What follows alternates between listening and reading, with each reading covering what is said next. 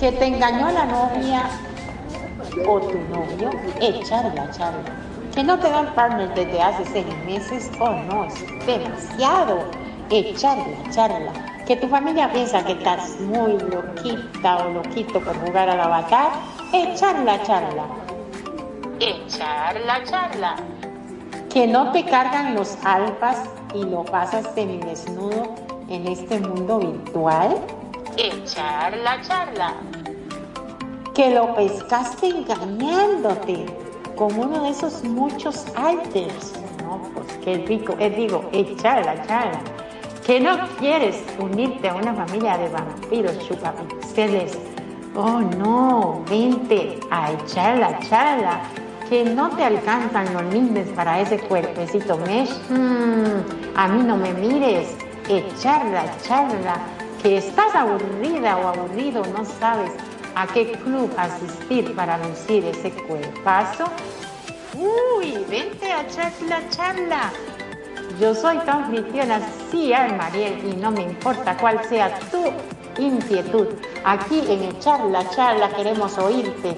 Este es tu programa para abordar principalmente anécdotas, vivencias, ocurrencias, disparates, dramas, uniones, desuniones de todo lo que nos sucede y nos deja de suceder en esta segunda alocada vida virtual. Pásalo de boca en boca que aquí está Ciar Mariel para echar la charla acá en Radio Consentido. Y sin más, arrancamos en sus lenguas, listos, fuera.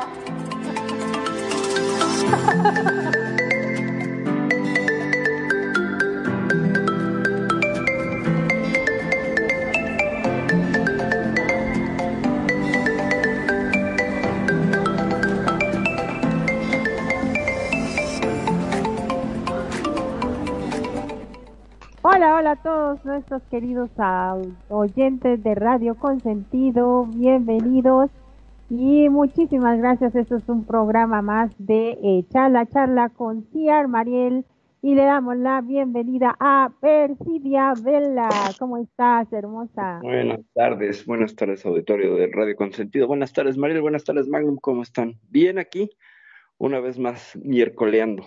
¿Ustedes qué tal? Bien. Gracias a Dios, todo bien, gracias, gracias, muchas gracias. Eh, me gustó eso de miércoleando. Está buenísimo. Buenísimo, buenísimo. El enojo, ay Dios santo, ¿cómo no enojarse si uno vive enojado? La gente hace que te enoje, te enojas en el trabajo, te enojas em, con la gente y más si vas andando eh, con tu auto, con tu camioneta, como lo quieras llamar, y te encierran y doblan mal y doblan y digo, ¡ay, qué doblaste los ancestros, tus ancestros y tu tatarabuelo también, y a todo el mundo. ¿Cómo no enojarse? A ver, ¿cómo hacer eso? Venga, Mariel. Bueno, el, primero quiero dar un poquito la definición de lo que es el enojo. Según la Asociación Americana de Psicología, eh, dice que el enojo es un estado emocional que varía de intensidad, desde una excitación leve hasta una ira intensa. Cuando las personas se enojan, la frecuencia cardíaca y la presión arterial se elevan. Lo mismo sucede con el nivel de ciertas eh, hormonas de energía, eh, tal como el cortisol y adrenalina y noradrenalina. Ah, exacto. Mirá vos, eh, yo que no sabía nada de todo esto, ¿cómo lo hacía en forma automática? Soy un genio. Yo la verdad, sin estudiar, sin haber ido a la facu, mirá vos, lo hacía todo así automáticamente, todo eso. Todo el proceso químico sin saber de dónde.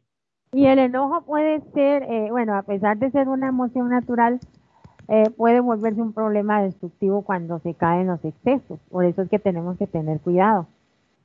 Entonces, ¿cómo hacer para no enojarse?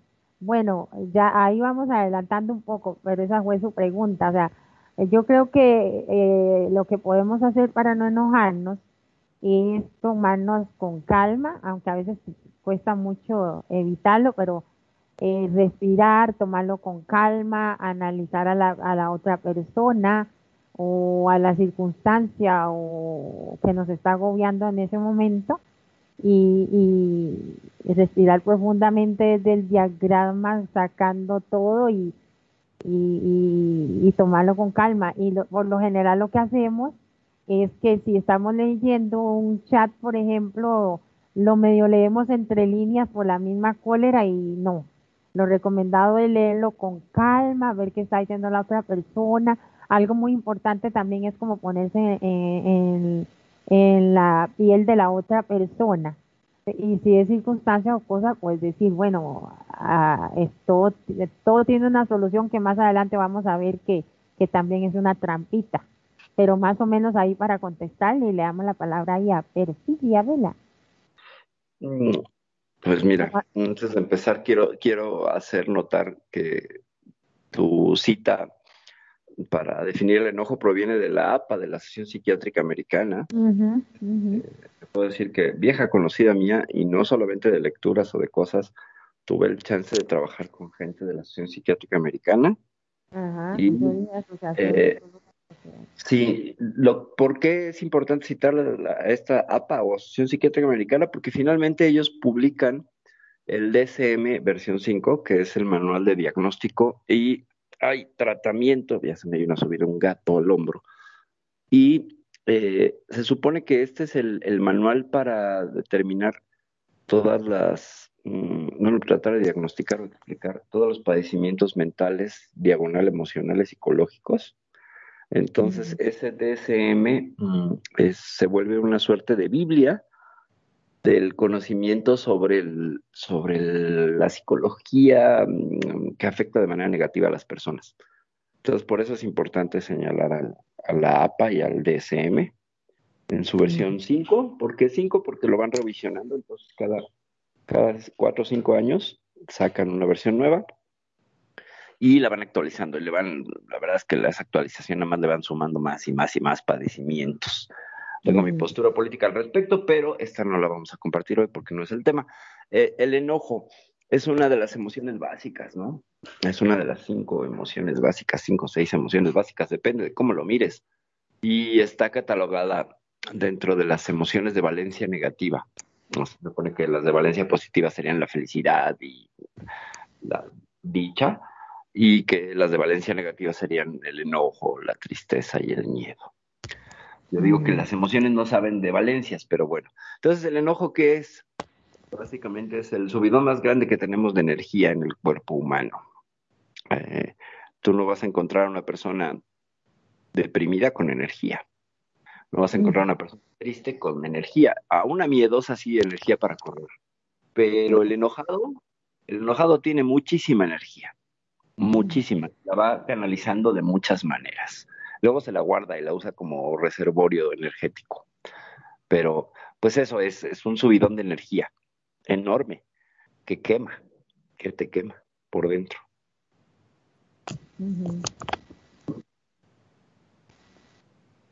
la, emoción está, la emoción está determinada por factores internos y externos. Este, ajá, este Magnum para participar ahí, participando ahí los tres. Eh, eh, ¿Qué podrías aportar a eso? Es que, bueno, a ver, convengamos que uno muchas veces intenta no enojarse. Yo por lo general mm. soy tranquilo, trato de no enojar, pero, viste, hay cosas que no podés, vos vas caminando, te tropezás, te caíste, te diste con la nariz en en, la vereda, ¿viste? Estás todo ahí tratándote de levantar con un dolor terrible y pasa uno y dice, uy, ¿te caíste? No, pelotudo, me ¿qué, ¿qué, vas a decir? no, sí, sí, así, yo me, acuesto en la vereda cada dos por tres, pero la gente siempre... me gusta tirarme, tirarme en las, en las banquetas y en, el, en la calle. No, yo le diría, no, es que aquí duermo. claro, este, eh, eh, la gente es así, vos estás en un supermercado con el carrito lleno, haciendo la cola de la caja y te para alguno conocido, oh, la casa, ¿cómo te va? ¿Qué? ¿Viniste a comprarte? dice, no, boludo, ¿qué vengo a hacer acá? vengo, lleno el carrito y después me voy, viste, no, no compro nada. O sea, Hay cosas que no tienen lógica. Te preguntan si te caes, ¿no? ¿Estás bien? Sí, eso fue muy...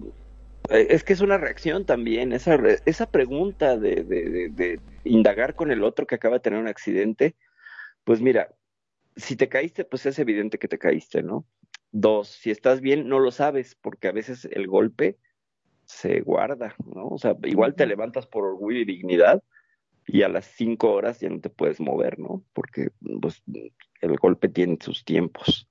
O cuando es en la cabeza. no, sí, te digo. Uno no siente. Cuando lo único que siente es el chorro de sangre, porque a mí me pasó una vez. Uf. lo, que siente, lo, único que siente uno es un chorro de sangre y, y, y, y como perdido o sea, entiende y sabe lo que está diciendo, pero como exorbitadamente, yo preguntándome, preguntándole a mi terapeuta, qué raro.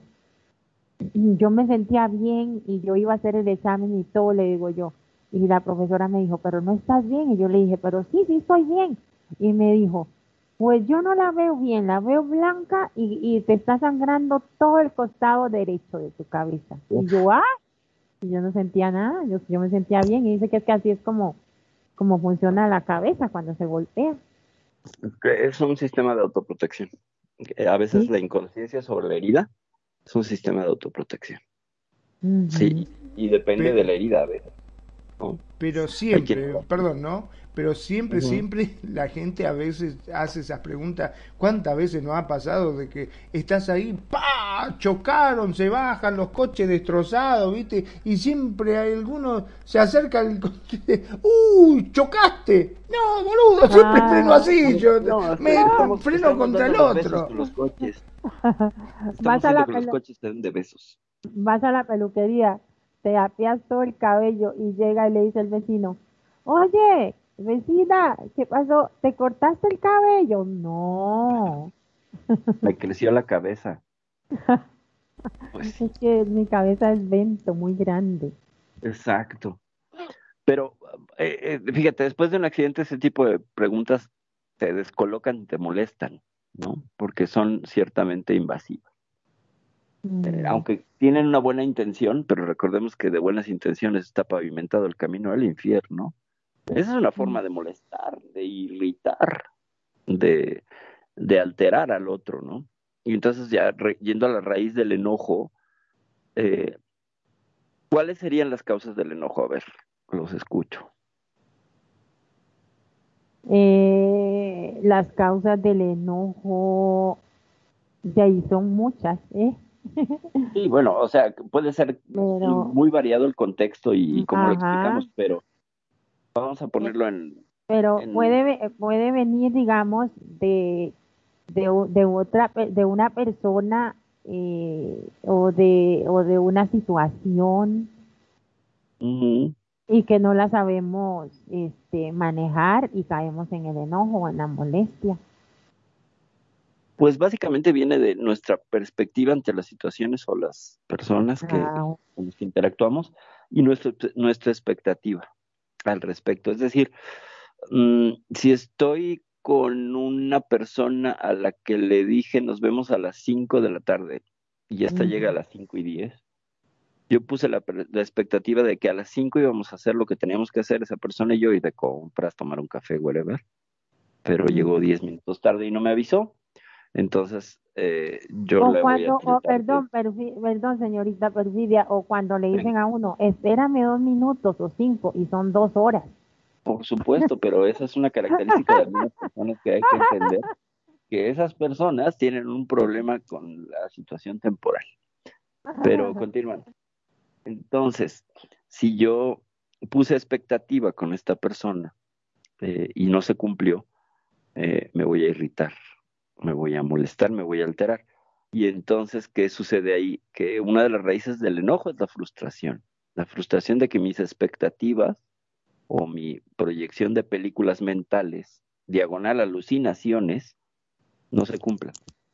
Y me enojo. Aquí estoy resolviendo un poco cómo se maneja el enojo, pero vamos más adelante.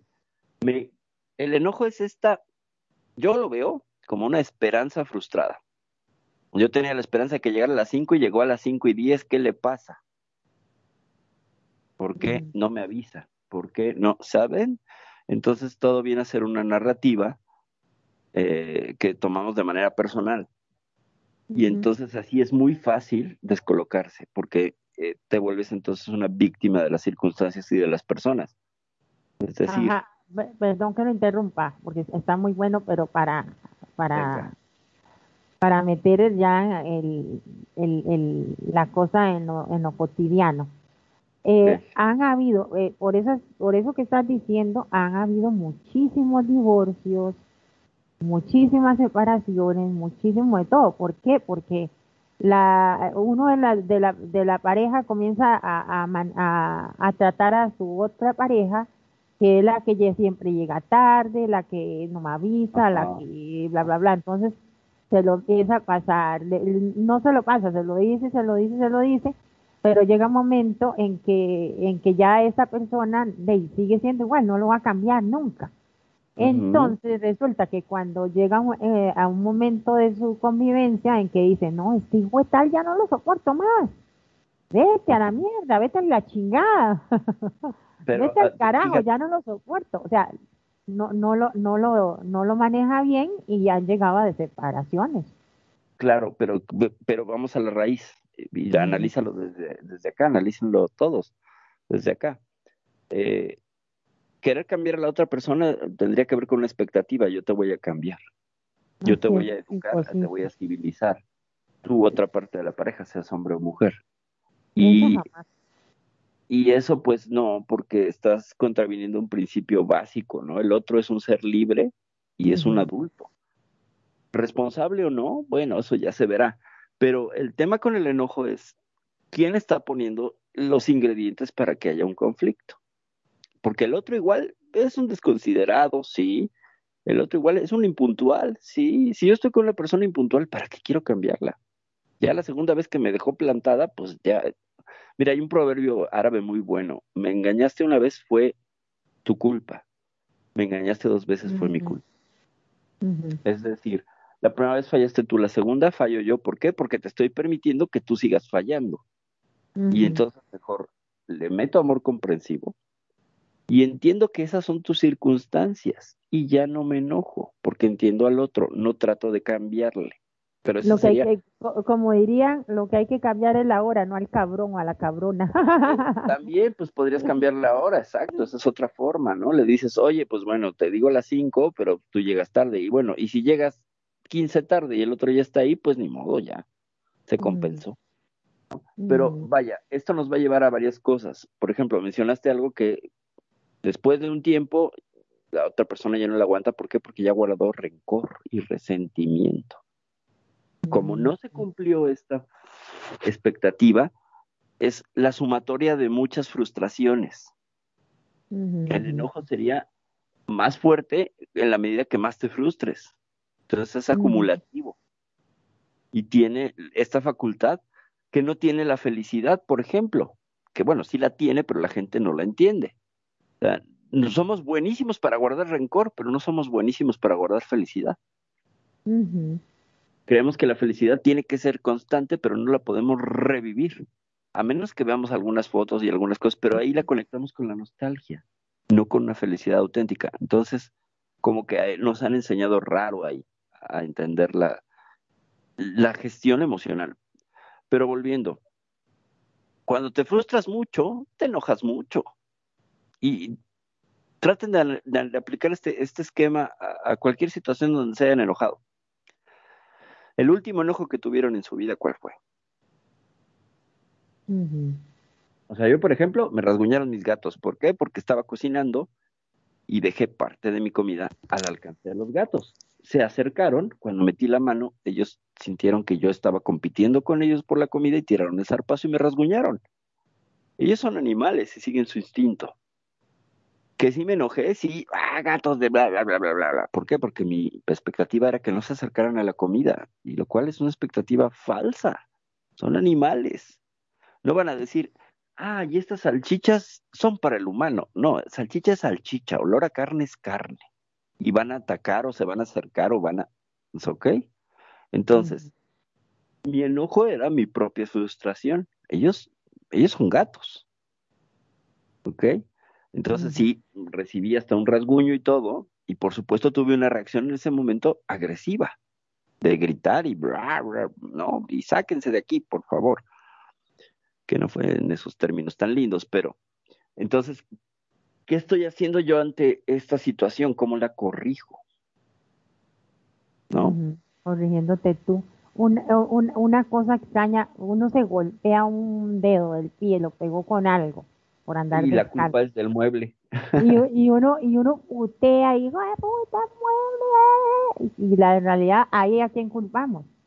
Claro pues el mueble está ahí no o sea quién tuvo el problema de trayectoria pero fíjate que yo tengo la teoría que hay una atracción gravitacional entre las patas de las camas y tu dedo chiquito del pie. Porque solemos golpearnos mucho y después bailar la danza chiricahua. Es terrible este dolor. Pero sí y es muy frecuente. Pero también hay que considerar que a veces pasa cuando te acabas de levantar y estás desorientada, desorientado, y pues la función psicomotriz no es la mejor, entonces es muy probable que no midamos y pum, viene el, el golpe en el filito, en el dedo chiquito cuando estás descalzo, ¿no? Y eso pues pareciera que el mueble es el que te está atacando, pero pues no. Y es muy buen ejemplo porque ilustra lo tontos que somos ante estas situaciones. Como echar hacia afuera está bien, o sea, la salida del vapor del enojo está muy bien, siempre y cuando este pueda ser, ojo, esto es muy fuerte, agresivo pero no violento. Es decir, yo pienso que la agresión es parte de un lenguaje que explica una cosa, más allá del insulto, pues ya la violencia sí ya es pasar un límite, pero a veces la agresión se vuelve un lenguaje en sí mismo. Y la agresión, la ira, el resentimiento y el rencor son lenguajes del enojo. Son las formas en las que se expresa este enojo. Pero la raíz, la raíz es esta frustración que no se cumple. Entonces empiezo a sacar eh, agresividad pasivo-agresiva, que es decir, estoy enojado con por algo, pero hago acciones que lastimen al otro sin decirle por qué le estoy lastimando, que eso es ser pasivo-agresivo. O bien, directamente le mando al carajo, sin la explicación. ¿Por qué? Porque estoy reviviendo el evento que no me cuadro, que estoy en frustración y se lo arrojo para que lo trabaje. Pero pues yo no lo estoy trabajando, ¿me explico? O sea, de nuevo, es una emoción no trabajada, es una emoción que voy y le echo al otro, mi basura emocional toma mi enojo, ah, haz con él, porque tú me lo causaste, ¿no? Entonces, es lo mismo, ¿cómo vas a dialogar con un mueble, con un gato? Creemos que con las personas se puede dialogar, pero a veces tienen esa facultad de ser muebles y gatos, ¿no? Entonces, yo opino eh, que, que el enojo está muy ligado a la frustración, a que no se cumple algo, que tenías una expectativa y pum. No, si, de, si de hecho se vuelve frustración. Sí, claro. Por, ejemplo, e, ese, ese ejemplo que yo puse de la pareja, que, que uno de los dos es irresponsable y llega a media hora, una hora tarde, etcétera, etcétera, este, comienza así como, ah, llegaste tarde, y ya le dan besito, besito. Eh, después le hace otra cara, le da el besillo ahí como, y ya por último le dice, no, hombre, cabrón, vete al diablo, ¿qué quiero que soy yo? Entonces ya pasa a ser una frustración, que también dicen los psicólogos, los psicólogos, que, que algunas personas somos o son menos tolerantes a la frustración, otros más. Eh, sí, sí, claro, sí. y, y alguien menos tolerante estará enojado más tiempo. O le da peor y tiene que ver con la crianza, tiene que ver cómo enseñas límites a tus hijos. Ah, bebo. Sí, ahí de ahí viene, ¿eh? ¿De dónde viene? Mira, y esto pues fue parte que se quedó, parte de una narrativa que se quedó del programa anterior, del piel pixel y de los órdenes del amor. La triangulación, lo retomo porque viene al caso.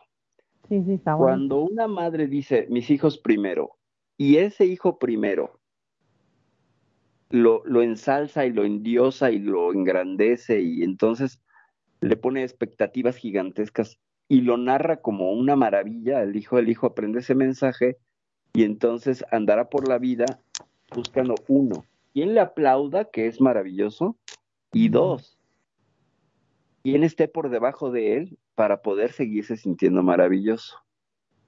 ¿Ok? Fíjate hasta dónde llegan las consecuencias de mis hijos primero, de, alterar los órdenes del amor. Y entonces, esta persona va a andar por el mundo agrediendo por una sensación de superioridad. ¿Ok? Ahí no hay un enojo, pero hay una sensación de superioridad y lo que va a causar son un montón de enojos, por supuesto. Y se va a frustrar muchísimo porque tiene poca tolerancia al fracaso, porque como lo han ensalzado y cuidado en casa y es casi perfecto cuando sale al mundo y se encuentra con que no siempre ganas, no sabe qué hacer porque no conoce escenarios de, frustración o de derrota. Y los padres no le enseñaron el poder de la derrota, le enseñaron a ser un triunfador, entre comillas, que es muy polar, solamente fijarte en lo positivo y en lo bueno y bla, bla, bla, y entonces dejas descuidado todo ese otro flanco y viene la vida y mira, garantizado que te va a flanquear y que te va a agarrar por ahí más veces de las que te imaginas. Entonces, este hombre, con esta idea de grandilocuencia y de, bueno, no de grandiosidad, buscará parejas inferiores, que él considere inferiores, pues, eh, para sentirse más, más arriba, pero si ellas se le emparejan o lo superan, se enoja, porque no sabe, no sabe qué hacer con eso. Entonces, eh, también viene de la crianza y viene de la crianza de, estos niños, por ejemplo, en el supermercado, ya que Magnum citaba el, caso del supermercado.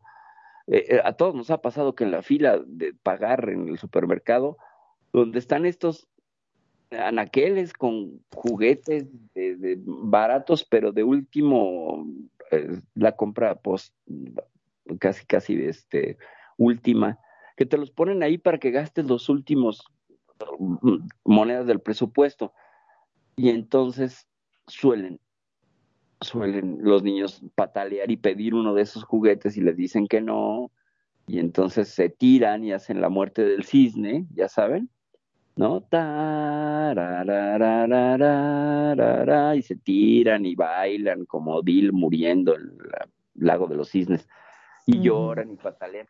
Y me ha tocado ver casos de hijos que como ante la frustración patean a los papás. Ay, sí, creo que feo eso. Los patean y los insultan porque estos pequeños tiranos de un universo de antimateria que se convierten en estos niños, eh, como no tienen límites ni respeto, es la imposición del yo. Y ahí estás viendo un escenario terrible, porque pobre criatura, así va a estar el resto de su vida. Como los padres no saben y ponerle límites jerárquicos, el niño se va de boca y así andará el resto de su vida. Y me ha tocado ver padres que no hacen absolutamente nada y lo que acaban es cediendo ante las exigencias del niño. Que este enojo es lo peor que pueden hacer. Convertido en drama, es un enojo ficcional, aprendido, es la dramaturgia completa eh, porque se aprende, el, niño aprende a, chantajear al otro a través del enojo y del, de la exposición pública. O sea, se agarra de los otros para, para aplastar a los papás. Es como cuando tú no te pelees nunca con alguien que trae un micrófono, porque te va a ganar solo porque trae el micrófono, es decir, su voz suena más alto. Nunca te pelees con alguien que tiene el micrófono, porque te va a ganar porque más gente lo oye y cualquier cosa que diga te la puede voltear. Es lo mismo en un escenario, con un alguien que está animando, hace show de stand-up, no te pelees con él porque tiene el micrófono y, entonces el niño se vuelve un, ser con un micrófono que te puede exhibir. A los papás les pasa eso, entonces se, se, se achican para que los demás no los estemos viendo, porque se sienten expuestos. Bueno, supuestamente, eh, perdón que me interrumpa, supuestamente en, en, las, en los últimos años lo que recomiendan es que cuando el carajillo se pone así mal criado, como ya no le pueden pegar, ni, ni levantarlo, ni tocarlo, ni nada, porque ya le echan la ley, este, supuestamente lo que debe de hacer es ignorarlo, ignorarlo como como que el, que el chiquillo se hizo eh, loco en, en, un pasillo y se tiró al piso y porque no le echaron al carrito lo que él quiere. Entonces, eh, continuar, ya la, la, la, mamá, el papá o los que vayan de la familia, continuar haciendo lo que están haciendo y, y irse alejando, pero como sin dejar de mirarlo porque también se lo pueden robar, pero Pero es, eso hace que el chiquillo reaccione y diga, oh, no me está funcionando esto. Claro, esa, es una. El, el problema ahí, esa es muy buena.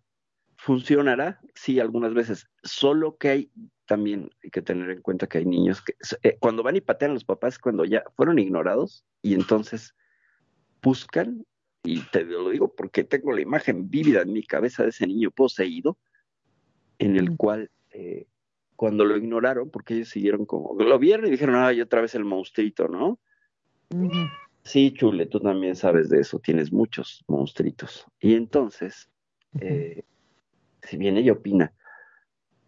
Lo que hizo, lo que hizo este niño fue, esperó un tiempo, se dio un timing, dos, tres minutos, ya que los papás se distrajeron, pum, este, les dio unas puntapiés en las espinillas a los papás. Y entonces pues reaccionaron en violencia y se lo tundieron y bueno, y eran otros tiempos, te puedo decir que hace como 10 años que pasó eso, pero otra de las situaciones con los niños ahí es le voltea su, su puesta en escena.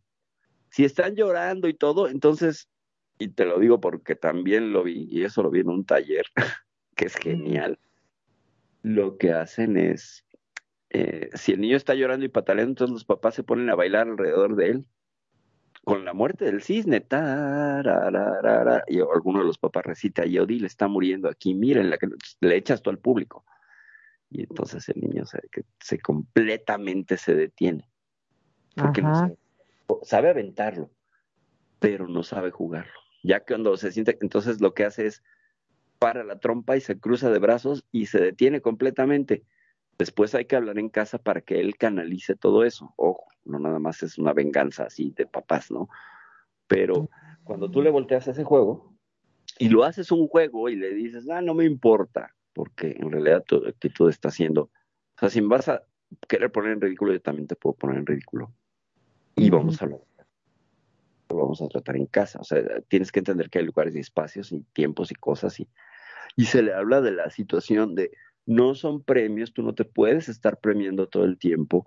Los regalos que te dan papá, mamá, los recibes si te los dan, no los pides, porque entonces te vuelves alguien que está pidiendo regalos y bla, bla, bla. Pero bueno, eh, también mucha culpa del marketing, de cómo están acomodados esto, el, camino del consumidor en las tiendas, está todo medido, pensado para que estos escenarios se den.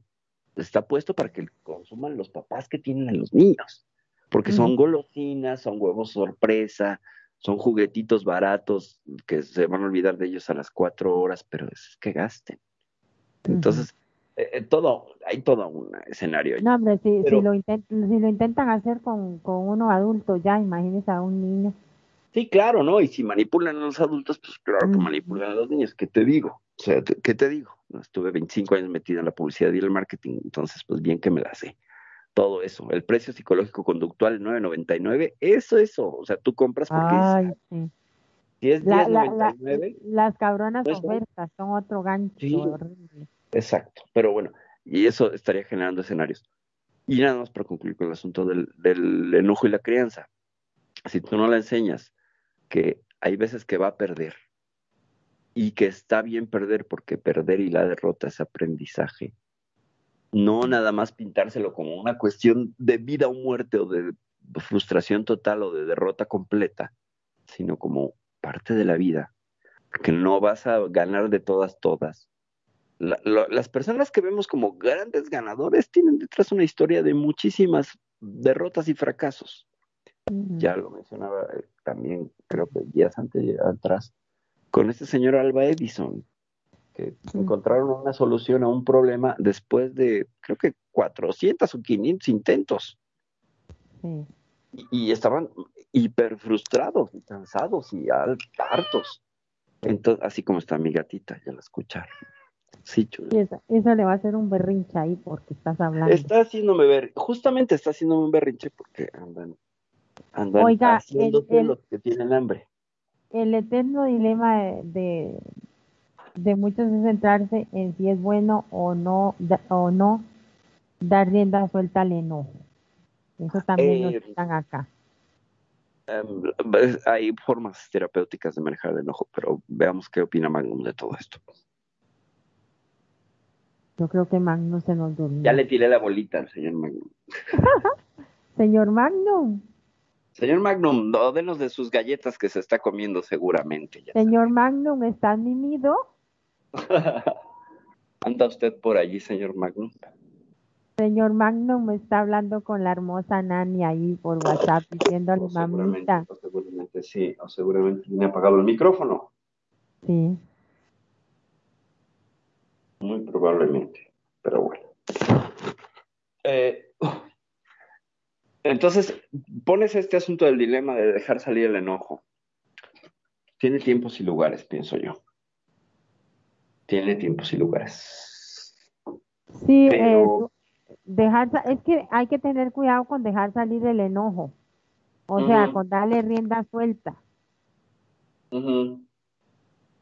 Sí, pero tiene que, ver, tiene que ver con la bronca positiva. No te enojes, ¿no? De decir al otro, no te no, pero no te enojes. Caramba, pues el otro tiene derecho de enojarse. Mm, mm, yo, yo pienso que sí, es bueno enojarse, pero no demasiado, no, no llegar al peligro, digamos. Porque, digamos, ha habido gente que se, acá en Costa Rica, y me imagino que en todo lado, este, un vecino sale enojado saca la pistola y ¡fura, fura, y se mató al vecino. Eso, eso, es lo peligroso. Pero ahí está, ahí estaríamos en la categoría de la ira. La ira es el enojo ciego, el enojo que ya no entiende razones. Tú puedes dialogar con la persona enojada, o puedes bajar, pero con la persona iracunda ya no, porque ya está en un nivel más. Porque lo que, la ira y la ira y, la, y la agresión ya sería ahí. Sí, sí va de la mano de la agresión y la violencia, ¿no? Eh, por eso te digo que la agresividad es como una salida a vapor que de alguna manera mm, estaría beneficiando. Es que también tiene que ver con el conflicto y con este miedo que tenemos cultural a no generar conflicto y a no meternos en problemas y a no incomodar al otro, ¿sabes? Porque está bien como cuestión de supervivencia, tampoco vamos a andar provocando a toda la gente, pero en algunas ocasiones habrá conflicto. Y ese conflicto, en otras ocasiones, es positivo, porque es generador de cosas. Hay que verlo todavía más filosófico y cósmico. Eh, somos resultado de un conflicto, todos. Un resultado de la destrucción que se convirtió en creación. Entonces, eh, a veces los conflictos son destrucción para después tener creación. Mm, destrucción simbólica, no física, ¿ok? Este, igual destrucción de paradigmas o de ideas, un conflicto o una, o una confrontación.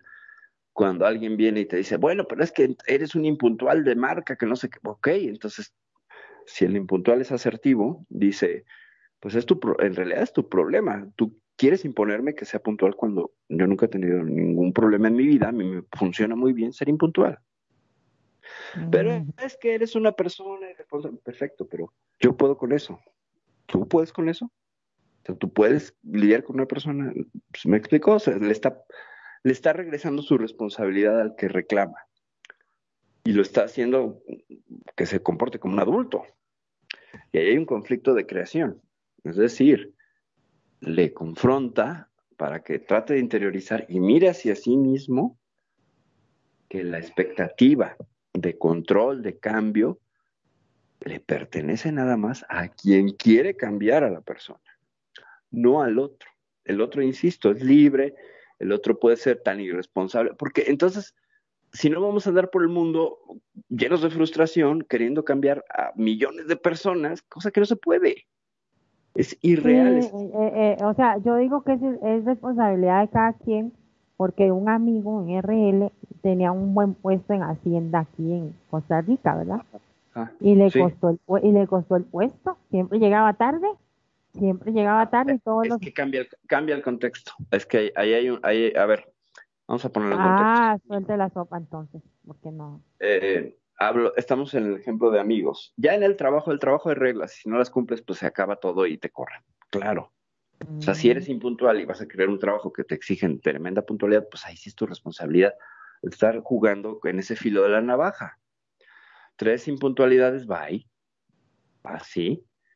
¿no? Entonces, pues ahí te adaptas y cambias. ¿Por qué? Porque es algo que te va a beneficiar a ti mantener ese trabajo. Y, entonces tendrá que ver con tu fuerza de voluntad y varias cosas, pero ya entre amigos en una cuestión, y más sobre pareja, donde te quieren imponer una forma de ser, aunque esta parezca positiva, es la cuestión de que a uno le opera y al otro no. O sea, el gran drama de la humanidad es dos personas con buenas razones en sentido contrario. Ese es el conflicto así básico. Y velo en pareja. ¿No? Entonces, cada quien tiene sus buenas razones y sus expectativas, por supuesto. Y en sentido contrario, o sea, el impuntual tiene sus muy buenas razones para tomárselo de manera distendida. Ah, sí, voy a ver a Juan. Ay, me dijo a las 5, son las 5 y 10, pero llego en 10 minutos, o sea que voy a llegar 5 y 20. Ah, Juan es buena persona, no me va a reclamar ya se va con eso en la cabeza, ¿no? Mientras el, otro está, puta, este otro, donde no lleguen cinco minutos no le vuelvo a hablar. Pero cada quien está en su narrativa y en su expectativa. Entonces, eh, probablemente la diferencia es que uno tiene expectativa de qué? De que el otro llegue temprano. Y el impuntual le vale gorro. Al impuntual no tiene expectativa. Quizás la única expectativa es que no le regañen, por ejemplo, que no le reclamen, bueno, ahí está, volvemos. Hay expectativa. Y se puede enojar el impuntual, ¿no? Porque si el otro le reclama, entonces ya no está su expectativa de qué, de que el otro iba a ser amable. Y ahí tenemos pues todo listo para un conflicto y para un enojo, para achacarle al otro que está haciendo me daño, que el otro me está influyendo, que el otro me está eh, incomodando, me está descolocando, ¿sabes? ¿Qué más tendrías tú que aportar por aquí? De ahí no, este, yo pienso que, que en cierta forma es bueno el enojo para, eh, si es usado racionalmente, como dices tú, para la energía y todo eso, pero también y para resolver cosas en las cuales de uno necesita ser escuchado, ¿no? Eh, sí, sí, es que vamos a ver el contexto, parejas, amigo, laboral, familiar, etcétera. Vamos a tratar de hacerlo lo más amplio posible para que encajen en la mayor cantidad de ejemplos. Pero si ya nos vamos a lo particular de cada uno, pues va a ser complicado. Eh, creo que si no expresas el enojo, como toda emoción, y no tienes que expresarlo con el otro, ojo, para eso es, hay trabajos terapéuticos propios. Eh, o sea, expresar el enojo y entonces todo el mundo entiende ir a reclamarle al otro. Pues no. A veces puedes mm. expresar tu enojo. No necesariamente. Tuyo. No es un enojo compartido. O sea, como dar la emoción es, mm, me cayó gordísimo que llegaras ah, tarde, minutos, ¿no? Pero igual, si voy a hacer un manejo de emociones, yo me lo trabajo y que es mi expectativa. Tengo que reconocer como un adulto que es mi expectativa y que son mis ganas de que las cosas sean como yo quiero también es mi necesidad de control. Ah, esto estoy queriendo controlar al otro. Cuando el otro, pues, es una chiva loca, incontrolable, o sea, le pongo un mecate y corre. Entonces, ¿quién tiene que hacer ese trabajo? No, no, querer, querer controlar es lo peor en la vida, o sea, no se Claro, y como querer cambiar a las personas, entonces. Menos todavía. Como no logramos controlar al otro ni cambiar al otro, pues nos enojamos al menos en el tema de pareja, eso es lo que veo cada rato. Es lo que veo. O sea, es que no hace lo que yo quiero. Y yo, no, y entonces, no, ya espérate, pues lo estás queriendo cambiar. Y entonces lo toman, estás justificando al otro, pero no. O sea, en realidad tienes que hacer que las personas se den cuenta y hagan, les haga sentido que son ellos los que están queriendo manipular, controlar, ¿sabes? O sea, en, términos coloquiales y, contemporáneos serían los tóxicos. Y están queriendo decirle al otro que es tóxico. No. El otro, aparte que se autointoxica, al guardar todas estas emociones y toda esta frustración y todo esto, está queriendo achacarle culpas que no le tocan al otro. es que es el dilema del afuera y el adentro. Todo problema emocional la manera burda de intentar resolverlo es afuera. La manera elegante y fina es adentro. Así. ¿Quieres ser burdo? Echa la culpa a todos, de lo que te pasa, de lo que no te pasa, de lo que... O sea, en la queja, vivir en la queja, pues. La gente que vive en la queja. Nadie te aguanta luego, ¿no? O sea, cuando estás quejándote, tú escuchas a una persona quejándose. ¿Cuántas personas lo aguantan? Nadie, o sea, en un ratito. Pero luego dices, ya, por favor, con esta persona está quejando de lo mismo todo el tiempo, ya que haga algo, ¿no? Tanto afuera, eso es burdo. Es, diría una amiga mía terapeuta, es para flojitos emocionales. Gente que no quiere hacer la chamba y que está evadiendo una y otra y otra vez, entonces solo acumula y en algún momento, pues tanto el, como no tiene salida, porque no se, no, no se permite, porque no se permite sacar su enojo porque está mal visto, porque las personas enojadas son malas o están fallidas, porque las personas enojadas eh, no son buenas. Y eso es lo que nos decimos. Fíjate qué complejo y qué fuerte. Y entonces no hay autoconocimiento y no hay autocompasión tampoco. O sea, no puedo ser compasivo, compasiva conmigo, no me puedo permitir enojarme. Pero si me pego en la esquina del mueble y grito una serie de improperios, pero bajan y me hacen lidiar con, la, con, la, con esta dicotomía terrible entre el enojo y el dolor. Y puedo de alguna manera liberar algo y luego ya calmarme y relajarme y sobarme. E, e, es que fíjate que lo ridículo que sería, alguien se pega en la esquina del pie y dice, ay, mi dedo chiquito, qué bonito, tan hermoso, lindo de mi vida, te amo, dedo, ven, te voy a acariciar, te voy a recibir en amor. Nadie hace eso, estás en el dolor, ¡ah! ¿no? Sí, y, y, y, amorosa es recibirlo y abrazarlo, pero en ese momento es un subidón de energía. Y pasarse, y pasarse la mano por la parte lastimada dicen que es lo máximo. No, eh, yo he visto casos y el mío, que le pegas al mueble, ¡pum! no, en la en vez, en vez de, de acariciárselo, le da otra vez al mueble, hijo, está al mueble. Exactamente, exacto. Es eso, es eso, es, es, es neurosis. ¡Pum! Vas y le golpeas al mueble. Él es el culpable, maldito mueble, ¿no? Estiraste la pata para pegarme, pero de nuevo es una narrativa del ego, de nuestro viejo amigo el ego. O sea, yo soy tan perfecto que puedo andar por el mundo y no deberían de golpearme con el pie en las esquinas de los muebles. Claro, yo me imagino, ¿no? El tipo que se levanta de noche en el oscuro se lleva el mueble por delante y lo caga encima después de una patada y dice, mueble, mierda, ¿cómo te vas a cruzar así? ¿No ves que está oscuro y no veo? Exacto, exacto, sí. Y, todos sabemos una historia así, o la hemos vivido, o la hemos protagonizado. Todos nos hemos enojado con un objeto inanimado, ¿no? O sea, ¿cuántas personas no le pegan a su pantalla, a su teclado? ¿Cuántas no nos enojamos porque no funciona el micrófono? ¿no? Es igual, es pura neurosis. Pero, ¿cuál es la diferencia terapéutica? Que lo sacas y lo haces consciente y dices, a ver, qué idiotez estoy así. O sea. Es que lo que pasa es que yo creo que la gente, por lo general, siempre tiende a que el otro tiene la culpa. O sea, es más fácil ver el error en el ojo ajeno, o sea, la pajita en el ojo ajeno que en el tuyo propio, ¿no? Sí, lo estás poniendo muy bien. Es este el, dilema del adentro y el afuera, ¿no? O sea, si yo trabajo culpando el afuera, pues es muy fácil y muy cómodo. Y es, te digo, eh, como dice mi amiga, es pereza emocional porque dices que los otros hagan el trabajo. Yo no lo voy a hacer.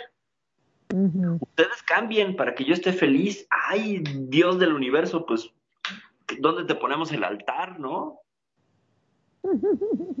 ver, por eso digo que son estos niños que son pequeños tiranos de un universo antimateria, donde las reglas de nuestro universo no funcionan, que serían los niños a los dos años. A los dos años los niños aprenden a decir que no, lo cual está genial, pero dicen que no en todo momento, entonces, de una manera absurda e ilógica, en búsqueda de darle sentido a las cosas, y van midiendo límites, ¿no? y empiezan a decir que no, y empiezan a decir que no, y a negarse, y lo cual es una afirmación del, del propio ego. Hay un ejercicio muy interesante. Pones a dos personas de frente y van a empujarse en los hombros. Y entonces primero la persona al lado izquierdo le tiene que empujar diciendo sí. ¿Ok? Y luego el otro le regresa el empujón diciendo no. Y cambias después, ¿no? Sí y no. La fuerza que implica el enunciado no con el cuerpo es completamente diferente. Por eso tiene que ver con esta fuerza del enojo, de la negación. De la, el no es poderosísimo. Tú no, es más, el otro no se mueve. Por más que le eches fuerza y digas sí, no se. Escúchenlo, escúchenlo. Así que le dices sí y le, eche ganas. Pero cuando le dices no, notan cómo hay una gran diferencia energética y de y, entonces empujas al otro y ese ejercicio lo haces y te das cuenta cómo hay mucho poder en el no, muchísimo. Entonces los niños que hacen pues esto se sienten empoderados desde ahí. El problema es que aprenden a decir que no para su propio beneficio, no para su protección.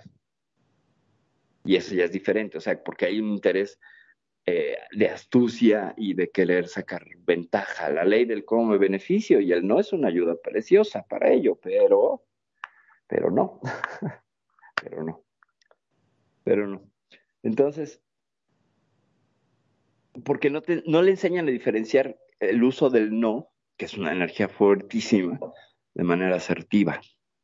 O sea, la, manera asertiva es un no que no tiene emociones.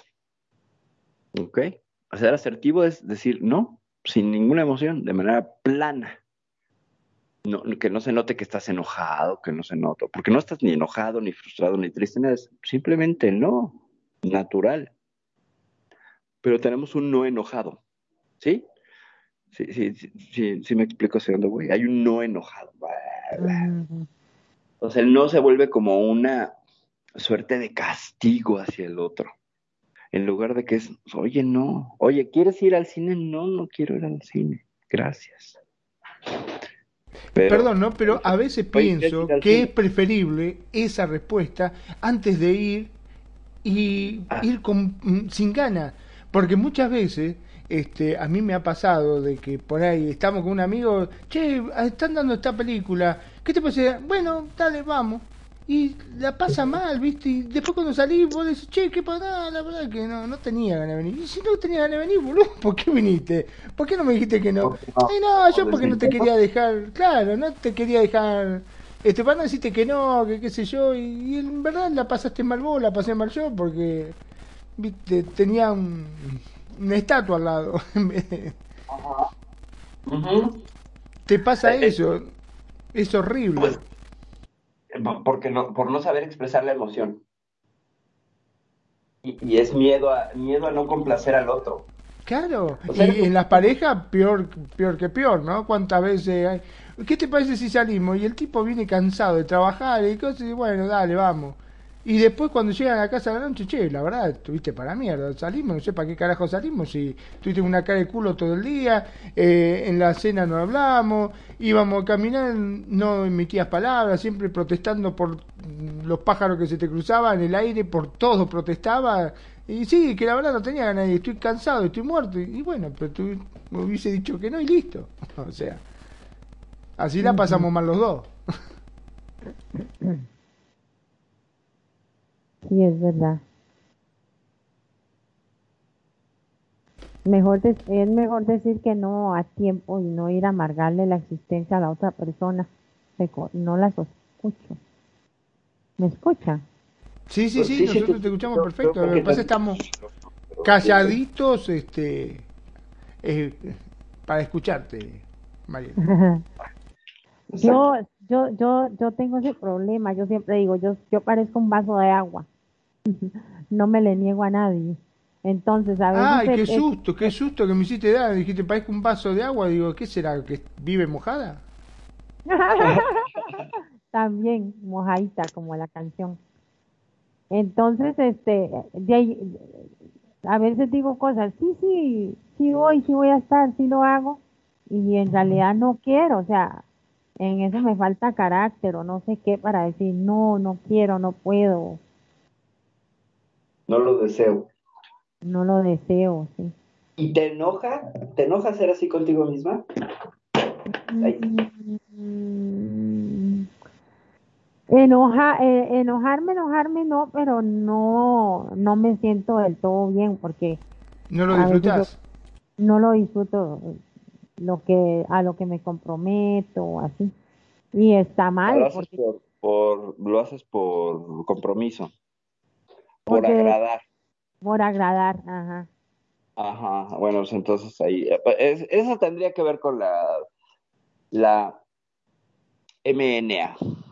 ¿Sabes qué es la MNA? No, dígame. Que La sos muy maldita necia. La, la que se, la que se tenía. Es la maldita necesidad de aceptación que todos tenemos. Eh, es un Ah. término local por acá, por estos lares, pero no. Eh, queremos agradar y eso está muy bien por un lado, pero pues hay maneras de agradar sin tener que ceder siempre. Por eso no me gusta tener novio ni enamorarme. Ah, muy bien, qué interesante. Ah, te- ahí porque tenemos te- algo, tenemos un punto para tratar, ¿eh? Perfil. Ah, sí, ya vi, ya lo vimos, ya lo vimos. Sí, es un punto para tratar. Eh, volviendo al enojo, venga. Sí, dale, dale. No, pues volviendo al enojo, eh, creo que eh, finalmente nos da miedo el enojo. Nos da miedo expresarlo, nos da miedo sentirlo, nos da miedo la gente que está enojada, nos da miedo hacer enojar al otro. ¿Cuántas veces no? Oye, no le voy a decir esto porque tal vez se va a enojar. O sea, esa presuposición de lo que siente el otro, el sentir por el otro, es súper nefasto y es una forma de irnos, eh, pues como queriendo entrar en la narrativa de buenos ciudadanos, ¿saben?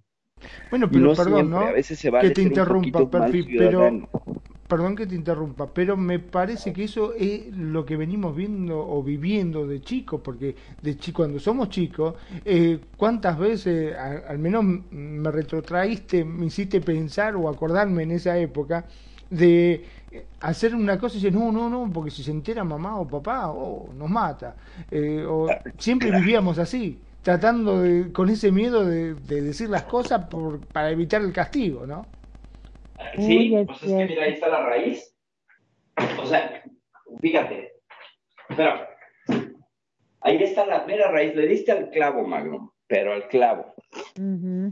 Fíjate cómo la raíz de esa complacencia está en la evitación del castigo. O sea, hay un miedo, hay un miedo detrás de ese, de ese querer complacer. O sea, hay una narrativa de miedo, de temor. Claro, Temor porque en realidad vos no lo estás haciendo de gusto, lo estás haciendo porque realmente tenés miedo del castigo. Y es casi una obligación. Claro, tienes miedo a que el otro se enoje. Y bueno, tiene que ver con herida emocional no resuelta, el miedo a la aceptación, el miedo al rechazo. O sea, igual te- a lo mejor alguien te rechazó en tu infancia en la figura de autoridad, papá, mamá, whatever. Y entonces el miedo está en que te vuelvan a rechazar, por eso te vuelves tan complaciente con los demás. Y les das tanta bola y todo. O sea, ahí a lo mejor podría estar, ¿no? Entonces, ¿qué hacemos en esos casos? Pues reconocer que a lo mejor es una herida y que tenemos una niña, un niño, una niña interno enojado, enojado. Y, y esto es muy interesante porque pues los niños internos generalmente estarán primero que nada enojados. Porque tenían la expectativa de que la vida fuera de otra manera. Entonces nos vamos a convertir en unos adultos, como el caso que referí, ¿no? El tipo que está buscando que le reconozcan todo el tiempo que es genial, maravilloso, bla, bla, bla. Y vive enojado desde el niño que cuando era niño todo el mundo le aplaudía y pues nada más creció y perdió el encanto. ¿Sí me explicó? Y entonces estoy continuamente siendo gobernado o gobernada por este niño enojado que en realidad está muy triste porque no se le cumple de nuevo este mundo de fantasía que le vendieron, lo cual fue bastante malo, y no le dieron la alternativa de crear sus propios mundos donde puede estar feliz. No le dieron una herramienta, y esa es la diferencia. Si le das herramientas al chamaco, si le enseñas que hay diferentes resoluciones para los problemas y que en algunas va a perder y que está bien que pierda, que es parte de un aprendizaje, no quiere decir que esté fallido, tullido, sea un mal hijo, bla, bla, bla, ¿no?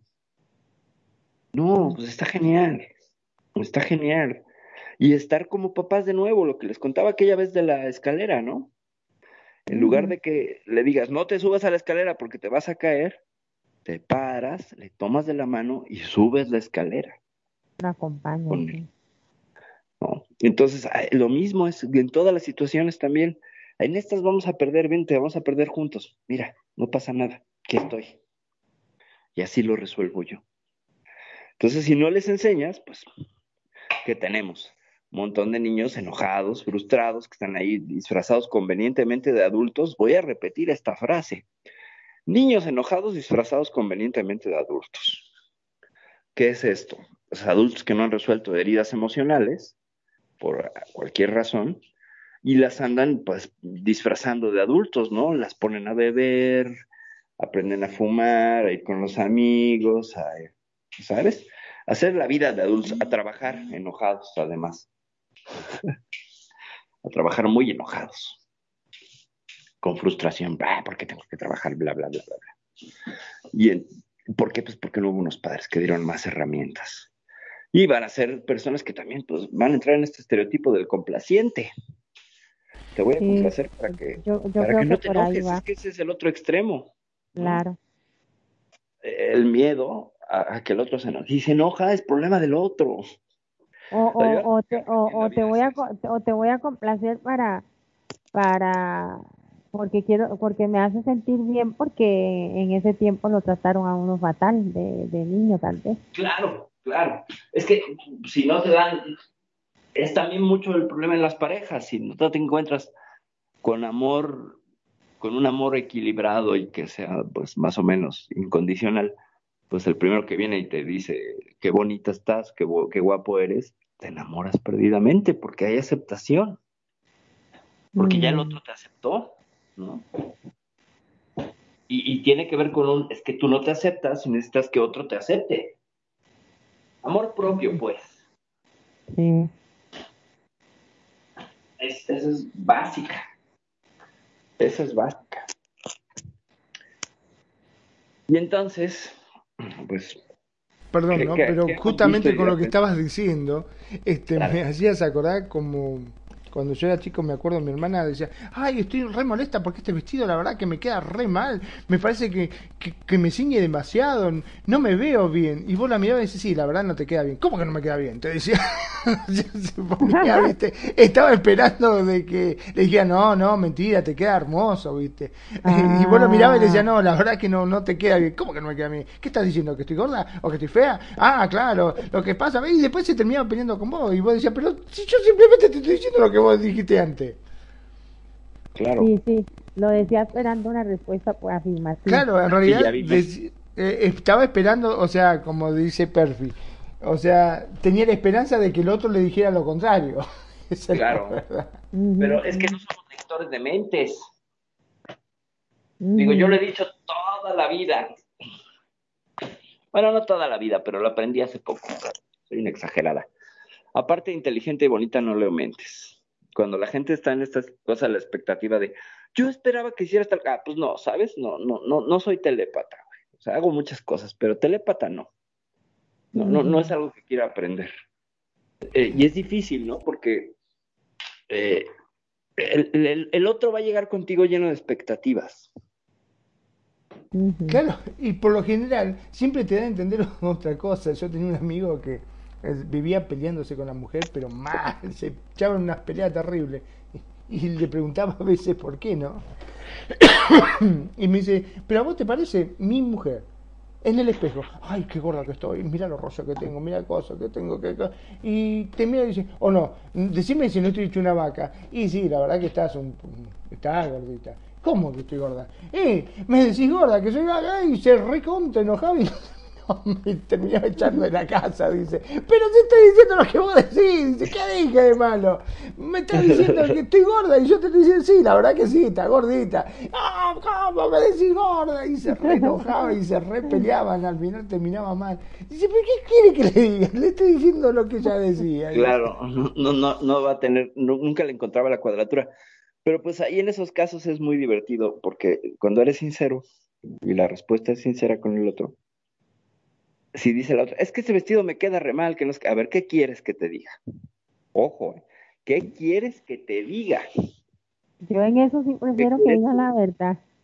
O, o, te voy a decir mi opinión. Y a lo mejor no te gusta, ¿eh? Te informo que a lo mejor no te gusta. Pero a lo mejor te engrandece. Pero esa es la otra parte. O sea, esa es la otra parte. Entonces ya el otro se queda sin herramientas. Ya no puede. ¿Qué, te va a decir? Sí, porque por lo general, yo me acuerdo con mi hermana, ¿no? Cuando nos, ella se ponía algo y yo la miraba y me decía, sí, la verdad, ya, y la verdad que me queda horrible. ¿Vos qué decís? Sí, la verdad que te queda feo. Ay, pero vos sabés, ay, ¿para qué mierda te pregunto vos si vos no sabes un carajo? Te dice, bueno, entonces, ¿por qué me preguntas? Correcto. Y para peores, si es una edad preadolescente o adolescente que yo me acuerdo que yo me ponía como 10 vestidos, me probaba y ninguno me gustaba. Porque uno no, no está como en ese en esas edades de, de, de la aceptación, como decía Percy. Entonces se quiere ver bonito y nada, nada le gusta lo que se pone y un drama aquello. Pero aparte es muy gracioso porque se cambió y decía, ay, esta me hace ver como una gorda. El otro, ay, no, esta me hace parecer una vieja. Esta, ay, esta me hace parecer como si fuese una busca hombre. Esta parezca una torranta. Este, pero dejate de joder, ponete. Y después lo peor del caso, que se ponía algo y salía, ¿viste? Y dice, ay, al final me parece que me puse lo peor. Y sí, vos le decís que sí, oh, la que se te armaba. Al final elegí lo peor. Todo lo que estaba buscando. Y que, probando ciertas cosas y que y, y, Magnum y que no tuviera más tiempo para cambiarse. Jue, puchas, que lo matan a uno. Bueno, de hecho, cuando salíamos, me acuerdo, mi papá decía, ponele, teníamos que estar, hacer una reserva en algún restaurante para ir a comer a las 8, eran las 6, decía, bueno, ¿qué les parece si vamos preparando, no, chicos? Porque con las mujeres acá es terrible. Ay, no, que toque. Y eran 8 menos 2 minutos y estaba mi papá, dale, vamos, pará, pará, que todavía no me terminé de maquillar, o pará, que no me terminé, pero será posible, llegó esta mujer, dice, dos horas antes le digo y todavía están con problemas. Sí, así pasa siempre. Perdón, ¿eh? ya regresé. Welcome back. Sí, perdón, es que entró una llamada real y fue inevitable. Pero continúen, continúen que, la, que estamos conversando que, que las chicas tardan, tardan demasiado, tardan, tardamos demasiado para, para vestirnos. Eh, sí. Es cultural. Eso es cultural. Perdón, si estás en el baño, no seguimos nosotros. Porque te escucho con mucha no, no, no, fuerza. Estás haciendo fuerza. No, lo que pasa es que estoy, estoy eh, además de hacer el programa, hago dobles funciones porque estoy trapeando el piso de mi comedor. Ah. Ustedes disculparán, pero pues fue una necesidad que surgió ahorita. Entonces, en esas ando, ando, ando, en labores este chachiles y de locutor. Está buenísimo. Déjame un segundo, voy a poner a cargar mi celular porque ya me dijo que me quedan 10% y se va a cortar. Entonces, denme dos minutos. Aquí ando, les escucho, pero en lo que carga, ¿va? Okay. Dale, dale. Bueno, contame tu experiencia, Mariel. ¿Vos cómo sos? ¿Vos sos de cambiarte rápido o sos también de dar 200.000 vueltas antes de cambiarte? Mm, ay, yo creo que soy lenta para cambiarme. Pero bueno, a ver, o sos lenta o sos indecisa, porque por ahí sos rápida para cambiarte, pero lo que sí te cuesta es decidirte. Sí, soy un poco indecisa y, y doy mucha, tal vez me, me he visto y duro muchísimo en lo que es maquillarme y que el cabello y que, y ay, que la crema y que lo otro y, y buscar las cosas ya para, para irme a la calle, o sea, doy mucha vuelta. Mucho. ¿Y usted? No, vos sabés que yo estoy muy acostumbrado a hacer rápido las cosas. O sea, yo, por general, entro a bañar y tardaré, poner tres, cinco minutos. Entro, tac, me baño y salgo al toque, ¿viste? No, no. Ay Dios, mi hermano, yo me acuerdo, entraba dos horas y media, estaba en el baño, dos y media. Digo, ¿qué mierda hace tanto tiempo? No, yo no sé, me aburro, me acalambro. Por lo general iba yo siempre primero porque me dejaba sin agua, obviamente, ¿no? Después de estar dos horas y media en el baño, no quedábamos sin agua caliente. Ay, sí, no, qué terrible. Así era una pareja que yo tuve. Es, duraba horas y ese tubo abierto y sonaba. Yo cuando me lavo el cabello duro muchísimo, pero tengo largo. Entonces la crema y ese burbujero y son horas y la mujer no sale, pero vivo solita, entonces no hay problema. Todo es para mí solita. Pero sí duro mucho lavándome el cabello. Bueno, bueno, eso pero, también es cierto, bueno, es consecuencia. entrando, eh, volviendo al tema, eh, Magnum, eh, vos así, popular, al populacho, sin buscar mucho en la, en la psicología, ¿cómo manejas el enojo? ¿Qué, qué, la ah, verdad? yo no tengo problema, yo lo largo nomás, yo soy cabrón. o sea, cuando me enojo, me enojo, yo no tengo problema por eso. O sea, no lo manejo. Lo, suelta. Sí, no, no, yo lo suelto, lo suelto, no, no. Este... Pero, pero gritado, puteado. No, no, o sea, sí, por ahí, bueno, depende de la... A ver, no todas las situaciones son iguales, ¿no? no ah, sí, no, jamás. Obviamente no todas las situaciones son iguales, pero lo que pasa, bueno, a ver, por mi trabajo, yo estoy en la construcción, eh, estoy acostumbrado a estar con mucha gente, obreros eh, de distintos gremios, y por lo general ahí eh, se habla como quien dice a lo macho, o sea, no, no, no hay otra forma.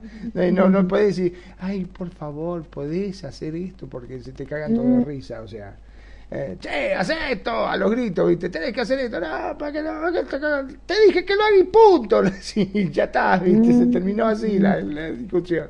Vos tenés que hacer lo que yo te digo y cómo te lo digo, punto. No hay, no hay tu tía. Y es así, o sea. Más claro. los argentinos, que son. Exacto, no, no, no, no tenemos este, otra forma de hacerlo. Y sí, y o sea, exteriorizamos mucho las cosas. Creo que por ese lado viene lo mío. Ah, sí.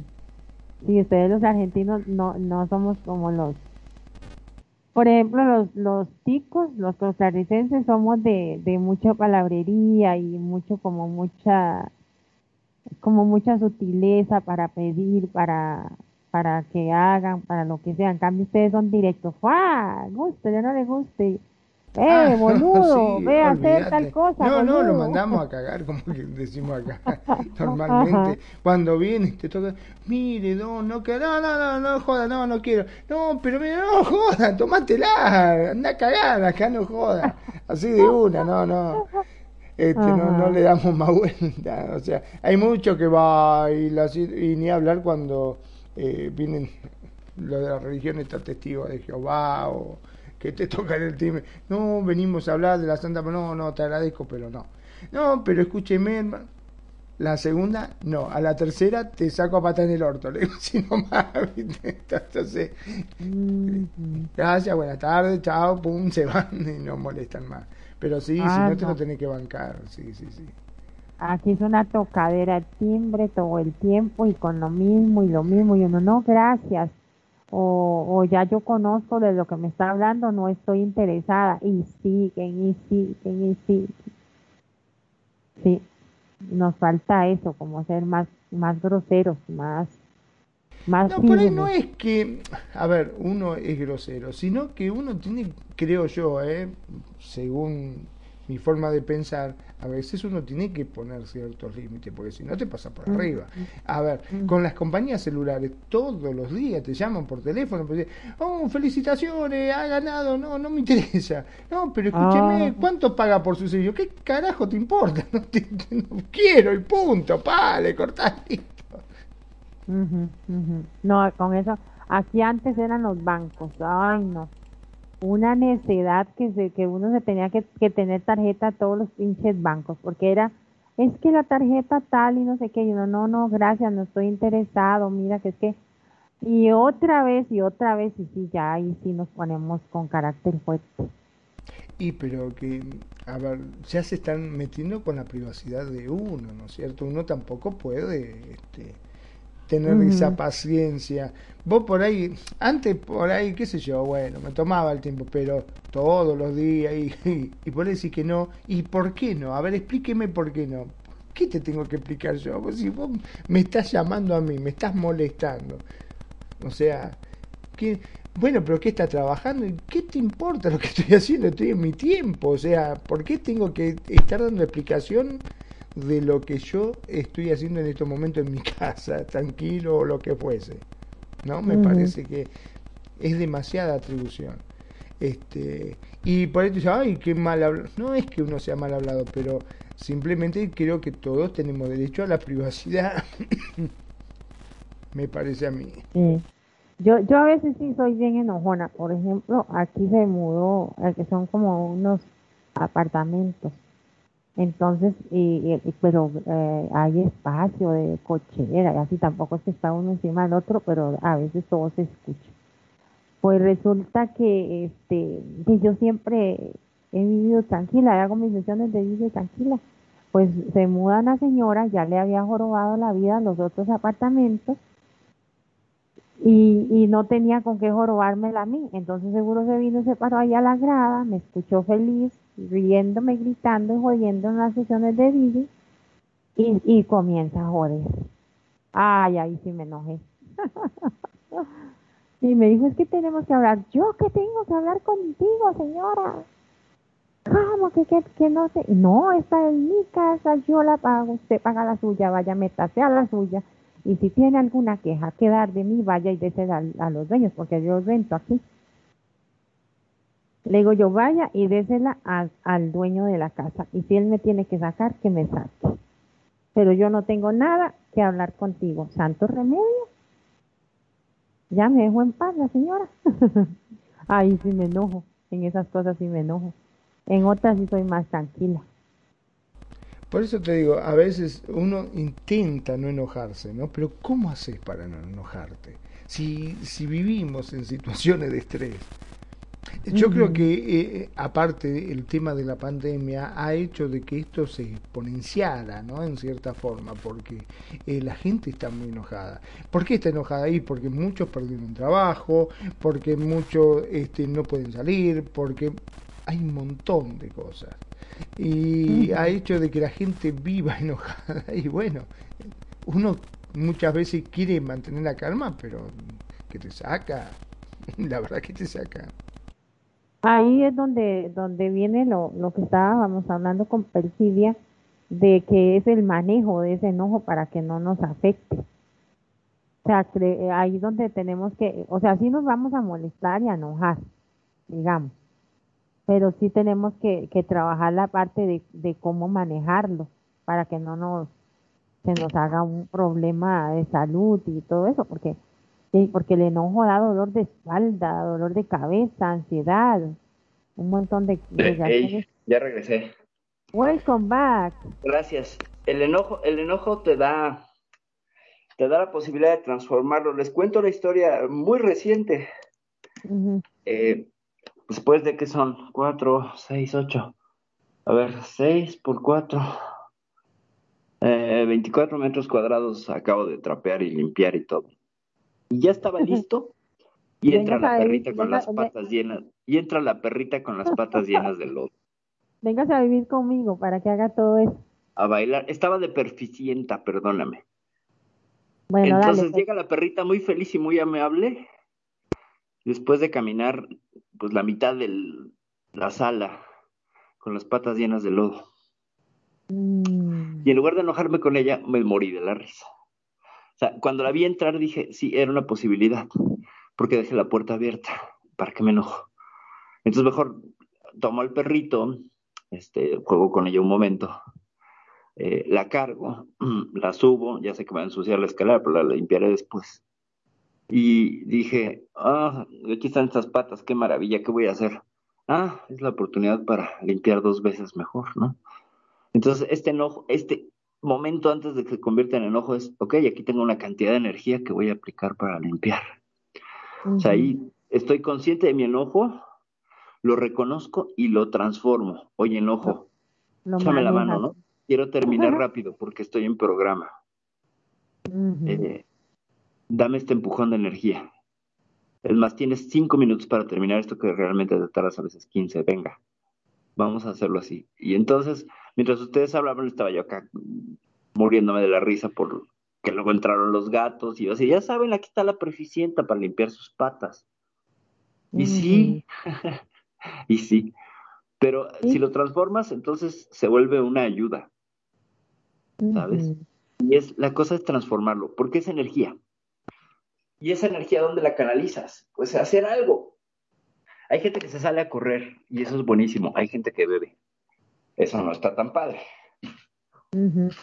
Pero también recomiendan hacer un tipo de ejercicio que no sea impactante, como por ejemplo el yoga. Respirar desde el diafragma. Sí, claro, la respiración siempre te acomoda. Ajá. Sí, la respiración diafragmática, sí. Y qué y es divertido porque cuando, cuando uno se enoja ya como por naturaleza del cuerpo, uno hace. Así es. el enojo siempre sale con el aire. siempre tiene una emisión de aire. Es un fuelle. Es un fuelle, sí, qué buena observación, ciertamente, sí. Sí, porque es muy buena tu observación. Vea usted cualquier persona enojada y hace. Es aquella respiración desde adentro, como diciendo, si no respiro te mato, hijo de tal. Pero sí, sí, la, respirar profundamente todo eso es bueno porque para que no se convierta en, y, no se enferme en una enfermedad. Pero fíjate, ese fuelleo es como una salida de vapor, ¿eh? Es, es el inconsciente diciendo, transfórmalo, sácalo. Vos sabés que me haces acordar, eh, mientras decías eso, me acordaba de cuando mi mamá me decía, ay, ya está bufando, ya está bufando, empezaba, porque cuando había algo que me molestaba, que yo decía, dale, más puedo salir, no, dale, puedo salir, no, empezaba, viste, ya está bufando, me decía, ya está bufando. ay, qué cólera, ¿verdad, Magnus? Cuando no lo dejaban pues, ¿qué, hacen, ¿qué hacen los toros, no? ¿Qué hacen los toros? Bufan. Enojados, cuando están más enojados, más duro bufan. De toro loco, sí. Eso es, mm. es, una buena, este, es una buena terapia. Hay una respiración buenísima, aparte de la, de la meditación y la respiración diafragmática. Está la respiración holotrópica. ¿Esa cuál Esa se suma. La holotrópica, eh, pones un ritmo generalmente arriba de 120 BPM el que sea de tu gusto, y empiezas a respirar con ojos cerrados de la siguiente manera. Digamos que son 120, empiezas a respirar así. Así. Mm. Durante 15 minutos. No hay enojo ah. que lo aguante. Olvídate. No hay enojo. ¿Hay pulmones que lo aguanten eso? ¿15 minutos haciendo sí los hay. Sí, no, sí los hay, porque además esa es una forma de generar DMT y vas a tener eh, una experiencia de Hickory Vision, o más bien vas a tener una experiencia psicodélica, autogenerada y no adictiva y nada, así. Es una forma Yo respiro así cuando tengo sexo, nada más. También, también, de hecho, fíjate que tiene que ver con lo mismo. Tiene que ver con la, la diferencia es con el sexo hay otras sensaciones y la, respiración se vuelve un coadyuvante, pero cuando solo es la respiración y no hay otra estimulación, porque traes los ojos cerrados y nada más es auditivo y, respiratorio, es un viaje, ¿eh? es un viaje. Otra forma de transformar el enojo, esa es un poco más catártica, es darle 24 horas a ese enojo. Es una mm. técnica de Gurdjieff, el que, el que creó el eneagrama él decía, si traes un enojo, por ejemplo, estás enojado conmigo, porque soy un maestro muy exigente, él era un maestro espiritual y bla, bla, bla. Ok, ¿cuál es tu enojo? Es que usted es muy exigente. Que, bueno, que, ahora son las 5 de la tarde. Ok, mañana dale 24 horas a tu enojo y me lo traes mañana a ver si es el mismo. Y no, tú dale 24 horas a un enojo consciente y se diluye. Cuando te pones a reflexionar sobre qué es el enojo, eso también se lo dice Gurdjieff, es piensa, pero piensa de dónde viene ese enojo. Entonces te deja la tarea de meditación y el trabajo de autoindagación para que veas lo absurdo del enojo. El enojo tiene muchas raíces absurdas, muchas, la gran mayoría. bueno, ahora que dijiste absurdo, me hiciste acordar de un cuento famoso de un tipo que pinchó un neumático en el medio del campo. Mira por un lado, campo para un lado, campo para el otro. Y ahora, bueno, a cambiar la rueda. Abre, no tenía el, el gato.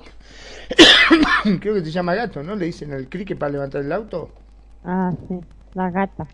El, bueno, la gata, no sé, la gata, el gato, no sé cómo hidráulico. Exacto. Ah, mecánico.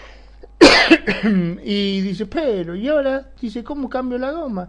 Y mira por allá y a lo lejos, qué sé yo, cuántas cuadras, hay un, vi una lucecita y dice, bueno, le voy a pedir gato a ver si me lo, si me lo da.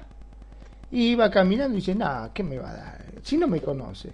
Yo estoy acá en el coso, estoy caminando como un boludo, voy a llegar hasta allá después de tres horas caminando por este campo de miércoles y no me lo va a dar, estoy seguro que no me lo va a dar. Y seguía caminando y caminaba y caminaba y parecía como que la lucecita cada vez se hacía más lejos, ¿viste? Y caminaba y dice, no, no me lo va a dar. Y estoy caminando hasta la loma de la mierda y no me lo va a dar como un pelotudo, vengo hasta acá y capaz que tiene gato, capaz que tiene coche y no me lo va a dar y vengo caminando para acá como un tarado, pero bueno, como soy testarudo, voy a ir acá, y se iba haciendo la cabeza, y se iba haciendo la cabeza, y, y, y no me lo va a dar, y voy a llegar hasta acá, mirá, cosa, mirá hasta donde me queda el auto, tres kilómetros para acá, para venir a buscar, que no me lo dé, me voy a tener que volver a, caminando hasta allá como un pelotudo, y no me lo va a dar, yo seguro que no me lo va a dar.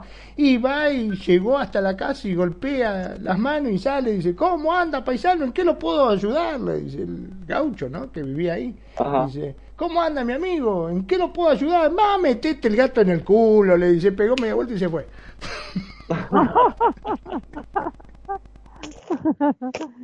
Ay, Dios mío. Es un gran ejemplo, es un grandioso ejemplo, no solo del absurdo, sino, y lo dijiste muy bien, se va haciendo la cabeza.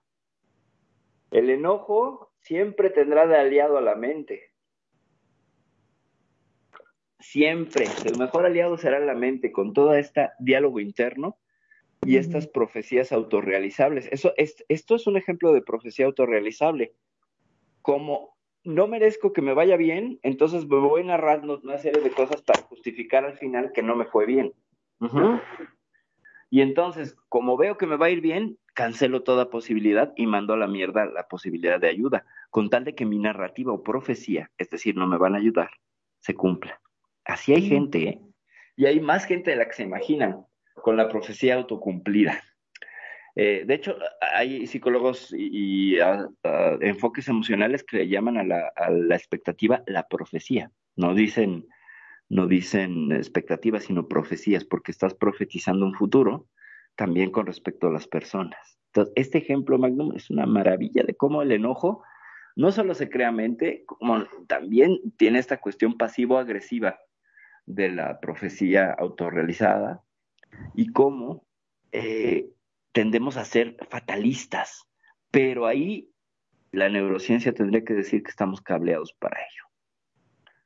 Nos gusta el fatalismo y los escenarios terribles, más que los felices, por una cuestión de que el cerebro eh, en esos casos prefiere el péptido opiáceo a la dopamina, de esos raros casos pero ahí es cuando mm, dice, qué rico. Qué rico, denme péptidos opiáceos, me quiero sentir peor. Y entonces hace todo lo posible por obtener. El cerebro siempre gana, ¿eh? El cerebro siempre gana. Y no es que le importemos mucho, como órgano, pues. Entonces, qué buen ejemplo, de verdad de verdad. No me pongo de pie porque me cansé trapeando. Pero sí, hay, hay, veces, bueno, y ojo, y no solamente en eso, yo tengo conocido también que más de una vez eh, hemos salido así, cuando era chico, ¿no? Que salíamos a bailar y qué sé yo, y me decía, mirá, le digo, qué linda que está esa chica, che, ¿por qué no la saca a bailar? No, no me va a dar pelota. Estoy seguro, voy a ir hasta allá, le voy a decir, ay, ¿querés bailar? No, me va a decir, le voy a mandar a mierda. Y ¿qué carajo veniste acá si al final no, no, te animás a encarar a nadie? Una porque era muy fea, la otra porque era muy linda, la otra porque no, no, esta no, estoy seguro que no. Pero dejate de joder, venimos a divertirnos, a bailar un rato, a pasarla bien. Eh, me decía, ay, ¿qué te pensás? Que soy como vos, que vos vas a salir. Pero porque yo no tengo problema. O sea, yo iba y le decía, ¿querés bailar? No le estoy invitando a una cita o a tener sexo conmigo. Simplemente a bailar. Si quiere bailar, bárbaro. Si no, no.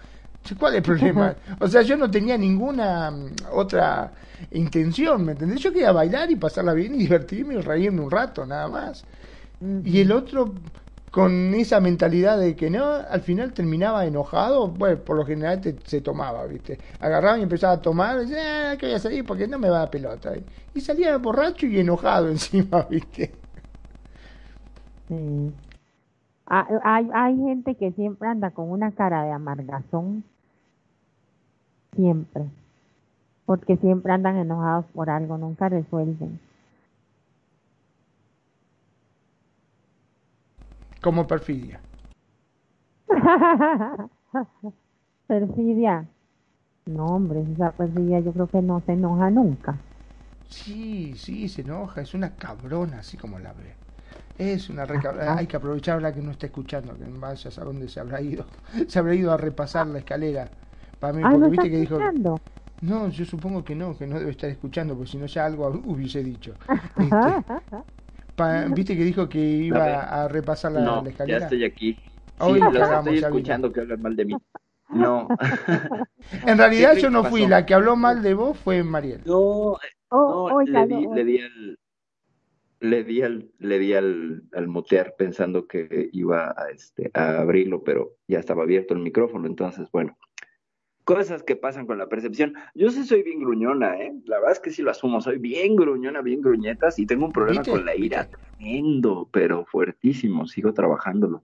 Eh, yo guardo mucha ira, mucha, entonces ya aprendí a transformarla más o menos, pero antes, uy, no, hombre, me hacían eso los perros y me desquitaba con el primero que pasaba. Así. O hubiera venido a vertirlo aquí al programa a darle cuenta, no, esa pinche gente, ¿qué le pasa? que, no saben manejar su enojo, estúpidos, ¿qué le sucede? Eso hubiera hecho. Sí, eso yo hubiera antes, hecho. Yo antes era un demonio. No, pero, o sea, sí tengo, tengo mis salidas de, dejo salir mucho mi enojo, mucho, mucho, mucho. Eh, a veces demasiado, entonces, pues sí parece que soy gruñona. Y sí, sí lo soy, también soy gruñona, como no. Soy, una cascarrabia, sí, también. Lo ves así, ay, chale, pero esto, ¿por qué no? No me gusta, guacala. Pero no les voy a decir este, que sí por complacer los malditos, así. lo peor es que a veces externo el pensamiento, entonces la gente como que, ¿qué te pasa? Pero, no, la idea es no agredir, ¿no? La idea es no agredir. Ya estoy muy consciente, antes yo agredía pasivo-agresivamente todo el tiempo todo el tiempo, porque era un enojo de vida, una frustración de vida, porque mi niña interna estaba emputadísima, enojadísima. Entonces, sí, yo, también, yo era gritona y malcriada, pero ya uno aprende, aprende uno poco a poco, ¿verdad, Percy? Pues sí. Ahora, perdón, ¿no? Me, me quedé con una cosa que dijo Mariel, que si yo antes era un demonio, ¿será por los cuernos? Sí, también, yo creo que también. Porque tenía un amigo que siempre decía eso. Yo antes era un demonio, ah, que eras bravo, no, me dejaron los cuernos. decía siempre. yo creo que yo los dos. Mucho cuerno y, y enojona. Eh, o, ofuscada, se podría decir. Frustrada, tal vez. Por no sacar las cosas, o no saber manejarlas, o o como decía Percy, falta de aceptación o esas cosas que, que nos pasan en la vida diaria, que, que cuando está uno muy chiquillo le cuesta manejar, más que cuando ya está más viejillo, cuando ya está más grande, más camino recorrido. Pero ahí hay, ahí hay un factor hormonal. Ah, ahí hay un factor hormonal. Sí, ¿cuántas veces nos reímos cuando somos adolescentes? Todo el pinche tiempo se ríen los adolescentes sin ningún motivo, porque tienen las cantidades Todo te causa gracia. Tremenda. Entonces, sí, eh, hoy lo vi, me subí al transporte colectivo y había unos adolescentes y todo era risas. Y yo decía, por Dios, cuánta emoción y felicidad, porque todo les causaba risa. Entonces, ya, ya risa sobre la risa, ¿sabes? Les daba risa la risa de sus amigos. Y entonces yo estaba detrás del tapabocas y qué cagado, qué chistoso. Pero tiene que ver con sus niveles de, de generación de dopamina. Entonces volteo y digo, pues yo soy un adolescente tardía porque también me estaba riendo y también estaba mirando que, que me causaba felicidad la nada, ¿no? Pero conforme vamos avanzando, por ejemplo, ya ha pasado los 50, que es mi caso, eh, viene un bajón fuerte de, dopamina y el siguiente es a los 65 años, cuando ya eres un viejito gruñón, ¿no? Eh, mm. pero de manera consciente, tú puedes generar, o sea, yo, siempre lo he dicho, somos eh, clientes de la farmacia de nuestro cerebro. Entonces, hay quien sabe comprar y hay quien cree que la farmacia le va a dar las cosas sin pedir. Y no, si hay que pedirle a tu cerebro y hacer lo que haga el trabajo e irlo eh, condicionando para que se acostumbre a ciertos estímulos, que es también parte de un trabajo emocional que me estaría contradiciendo, perdón, de mucho de lo que he sostenido en otros programas, pero sí puedes mm, como tender a reaccionar de manera diferente ante ciertas situaciones, previniendo que te va a venir el bajón de dopamina, que es como la menopausia cerebral. O sea, se acabó la, mm. felicidad y la, y la, la, este, el gozo, ¿no? Ya tú eres, te vuelves un anedónico horrible ahí, nada me complace, el mundo apesta, bla, bla, bla, ¿no? Eh, creo que no, creo que no. Pero también es cómo vas viendo el envejecimiento y cómo vas viendo la vejez, ¿no? Y nos lo cuentan como algo pésimo y terrible y no sé qué. y si cambias el chip, y volteas y dices, pues si la vejez está en el corazón, no en el cuerpo. ¿no? Entonces puedes permanecer como un puberto eterno toda tu vida. Pero eso sería tema de otro programa. Sería tema de otro programa. Bueno, yo tengo un amigo que, eh, o sea, nada, ya está grande, ya está viejo, eh, y dice, estoy más hecho un pendejo, dice, la verdad que estoy hecho un pendejo. Y los otros miraban, ya tenía como digo tenía porque lamentablemente falleció, ¿no? Este, con un contador, bueno, mi, era, fue mi contador en un tiempo. Este, y decía, estoy hecho un pendejo siempre. Y le decía, eh, estás hecho un pendejo. Y lo miraba, está hecho pelota, viste, un hombre grande, ya tendría 65 años, un poquito más. Este, pero ¿por qué estás hecho un pendejo? Eh, me, me, me cago encima. Estoy pelado, sin dientes, me, me, me cago encima, decía. ¿Qué más puedo decir? Estoy hecho un pendejo, me dice. Ay, bueno, esa es cuestión del control de los esfínteres, pues ya. Para eso hay pañales y ya, ¿no? Además, nada hay más divertido que un bebé de 65 años. No. Pero bueno. Bueno, depende de quién le cambie los pañales. Vamos a ver si te va a causar no, que se los cambie solo, no, que se los cambie solo, no. O sea, eso es. No, es como la actitud. Yo creo que tiene que ver con la actitud. Young at heart, o sea, joven de corazón, sí es un, sí es medicina para el corazón, ¿eh? Sí es medicina para el corazón y para el cerebro para enfrentar el estar en la amargueta y en el enojo y en el ay, esto no se me da, porque cuando aprendes que las expectativas o las profecías no son más que alucinaciones de tu cerebro, en aras de querer que estés mejor, pero es una forma de autocuidado un poco rara. Eh, o sea, está bien autocuidarse, mm, pero no hay autocuidado cuando tú te exiges demasiado.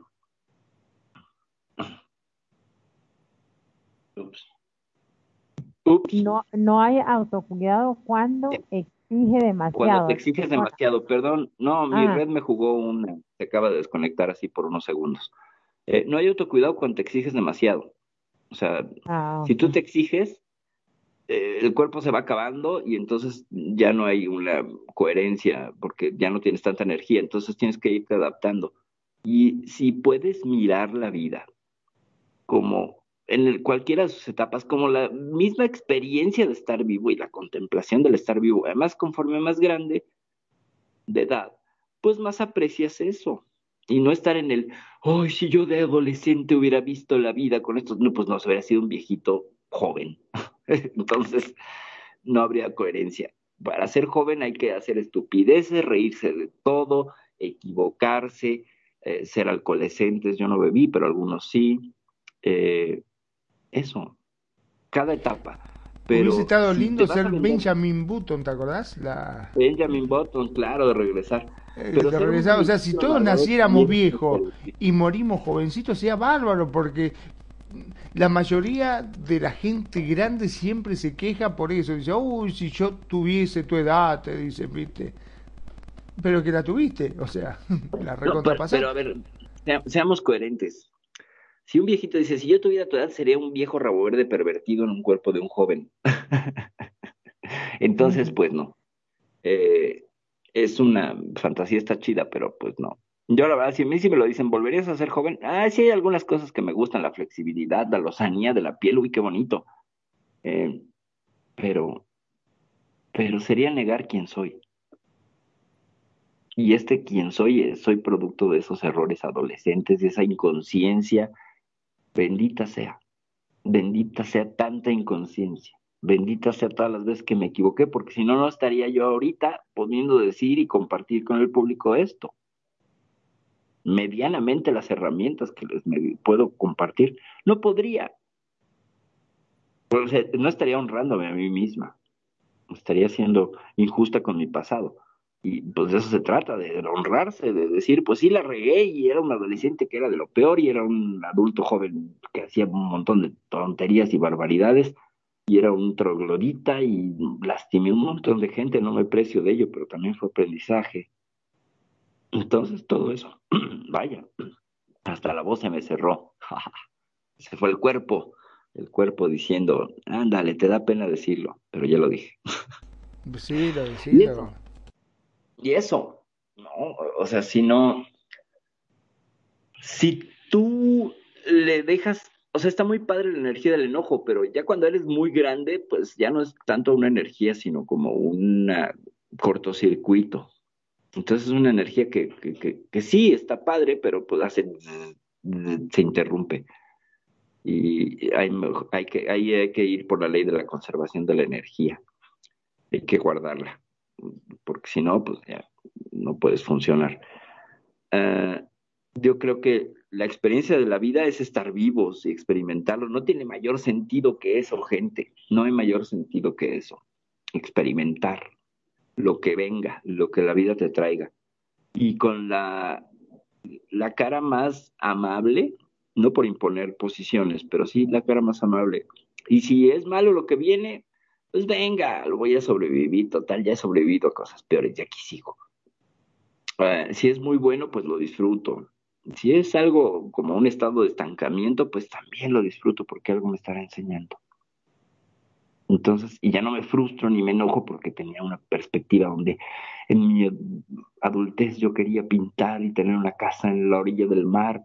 Y, qué tal si viene un pinche tsunami y ya no voy a poder correr, aunque sea un pintor hippie, ¿no?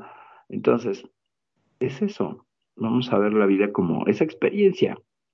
Y dentro de esas experiencias me voy a enojar, voy a estar iracundo o iracunda, voy a estar molesto, molesta, voy a ser un cascarrabias, voy a ser la persona más amorosa, voy a ser, es la sumatoria de todo eso, lo que me hace una persona total, no una persona parcial. Querer ser una persona parcial, siempre feliz y siempre positiva, o alguien deprimido, es exactamente igual de absurdo y no te lleva absolutamente a ningún lado más que a la frustración y al enojo. Porque si estás del lado positivo, quieres que todo sea felicidad y no siempre. Y si estás del lado Mm, depresivo vas a querer que todo esté ominoso y oscuro y tampoco. Es ese equilibrio. La vida siempre se encarga de equilibrar las cosas, como sea. Te va a dar momentos geniales y momentos, pues no tan geniales, pero es esa sumatoria que puedes voltear para atrás y decir, ay, pero qué padre, lo viví, lo viví y sobreviví y no me ahogué. Y digo, no he matado a nadie en el proceso, pero está bien. Y, eso, o sea, compartiría eso con referente a la vida y el enojo y al, cómo transformarlo ya todavía más en un plano existencial, ¿no? No sé, Mariel, ¿qué tengas que decir a ello? En lugar de ponernos tu foto acostada. Porque ya viste, Magnum, nos puso una foto con ella acostada, en un mueble. Ah, ah, ah, no, a ver. Ah, sí, sí, sí, lo veo, lo veo, sí, sí. Y ella se echó, dice, yo ya me acosté, ya me aburrió. Ya, ya está, me aburrí, ya está, dijo. Sí, ya, ya está perfidia ahí hablando, ya está sintiéndose coach. me enojo, me enojo y me voy, dijo. Exacto, me enojo, me frustro y me voy. ¿Quién se Exactamente. Venga. ¿Quién se fue? No, pues hablamos de ti porque tenías el micrófono muteado. Es que me llamaron en RL. Ah, ok, perfecto. Sí, sí, perdón. Eh, pero el día de llamado me llamaron a mí, le llamaron a Perfi, te llaman a vos. ¿Qué está pasando? Ah, ve, ya, es que nos, nos, nos aclaman en vía real. Ah, no. A, María la llaman porque es una famosa DJ de SL, entonces ya me llamaron para pedirle o algo seguramente. él me molesta con... Magnum, él me molesta con la famosa DJ. Eh, pero es cierto, si yo dije... me trata de niña hasta que hago este chiste y entonces me masculiniza, ¿te fijas? Es su forma pasivo-agresiva de agredirme. es que a veces yo le, me dice... Es que se me escapa, perdón, se me escapa, es, perdón. Es que él tiene, él tiene un avatar de chico. Entonces cuando lo mete me habla y me dice, ay, ¿quién es esta famosa DJ que yo no sé qué y no sé cuánto? Y se pone así ah, como... Stalker, ajá. Ajá. Ser su stalker, sí. Y entonces le digo que soy su fan. Y se muere de la risa. Y que tiene Pero sí es una famosa DJ de SL. El otro día llegaron a no sé dónde, qué lugar, ella y otra DJ, mi hermana, mi hermana vive, y las reconocen ay, tú eres DJ, ay, hola, y no sé qué, y qué raro verte fuera de sesión y todo, bla, ¿ves? O sea, todas las ubican las sesiones. Sí, qué barbaridad. Pues, yo, yo, yo siempre me río cuando él me dice eso, pero sí reconozco algo que me gusta, que es que, que los trabajos que he conseguido no me hacen audición. Yo, oye, pero ¿y por qué? No, no, pues ya tengo rato escuchando. Perdón, yo, ah". ¿estamos hablando de, de DJ en, en RL? En SL. En SL, porque en, en ah. RL está, está, está parado eso por el COVID. Ah, pero por eso, sí, sí, o sea que en tu RL también sos DJ. Pues lo, lo hacía así, fiestas pequeñitas. Pero así como... No sea modesta, no sea modesta. Fiestas pequeñitas. A ver, te voy a decir a las señoritas fiestas pequeñitas, famosa DJ de SL, que también desde ese le impactas RLs, o sea, hay gente real escuchándote detrás de sus pantallas. Gente que se para a bailar con tus mezclas. Y ah, te lo voy a poner así, Magnum. El otro día me dice, le digo, ¿cómo te va en tu set? Muy bien, tengo no, te no te pongas mal, pero a mí no me pones nada, querida. ¿eh? te la voy a poner así, me decís. Te la voy a poner a mí no, a mí no me la pones. Por eso, bueno, la situación. Ah, perdón, perdón, perdón.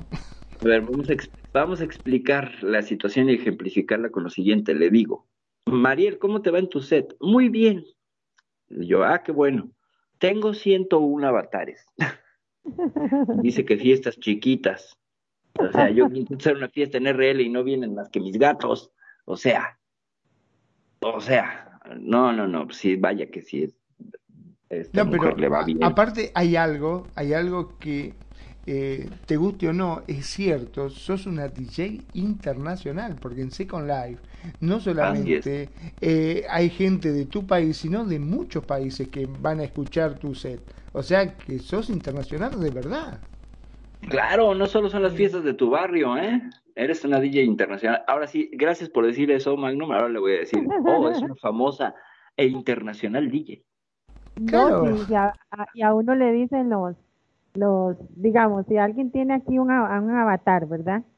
Y, y, le, le, abren y le dicen, ay, qué buen set y todo eso, ¿verdad? Todos esos, esos piropos que le echan a uno y dicen, aquí está mi mamá, mi hermana, mi no sé qué, mis sobrinos, todos están bailando con esa música.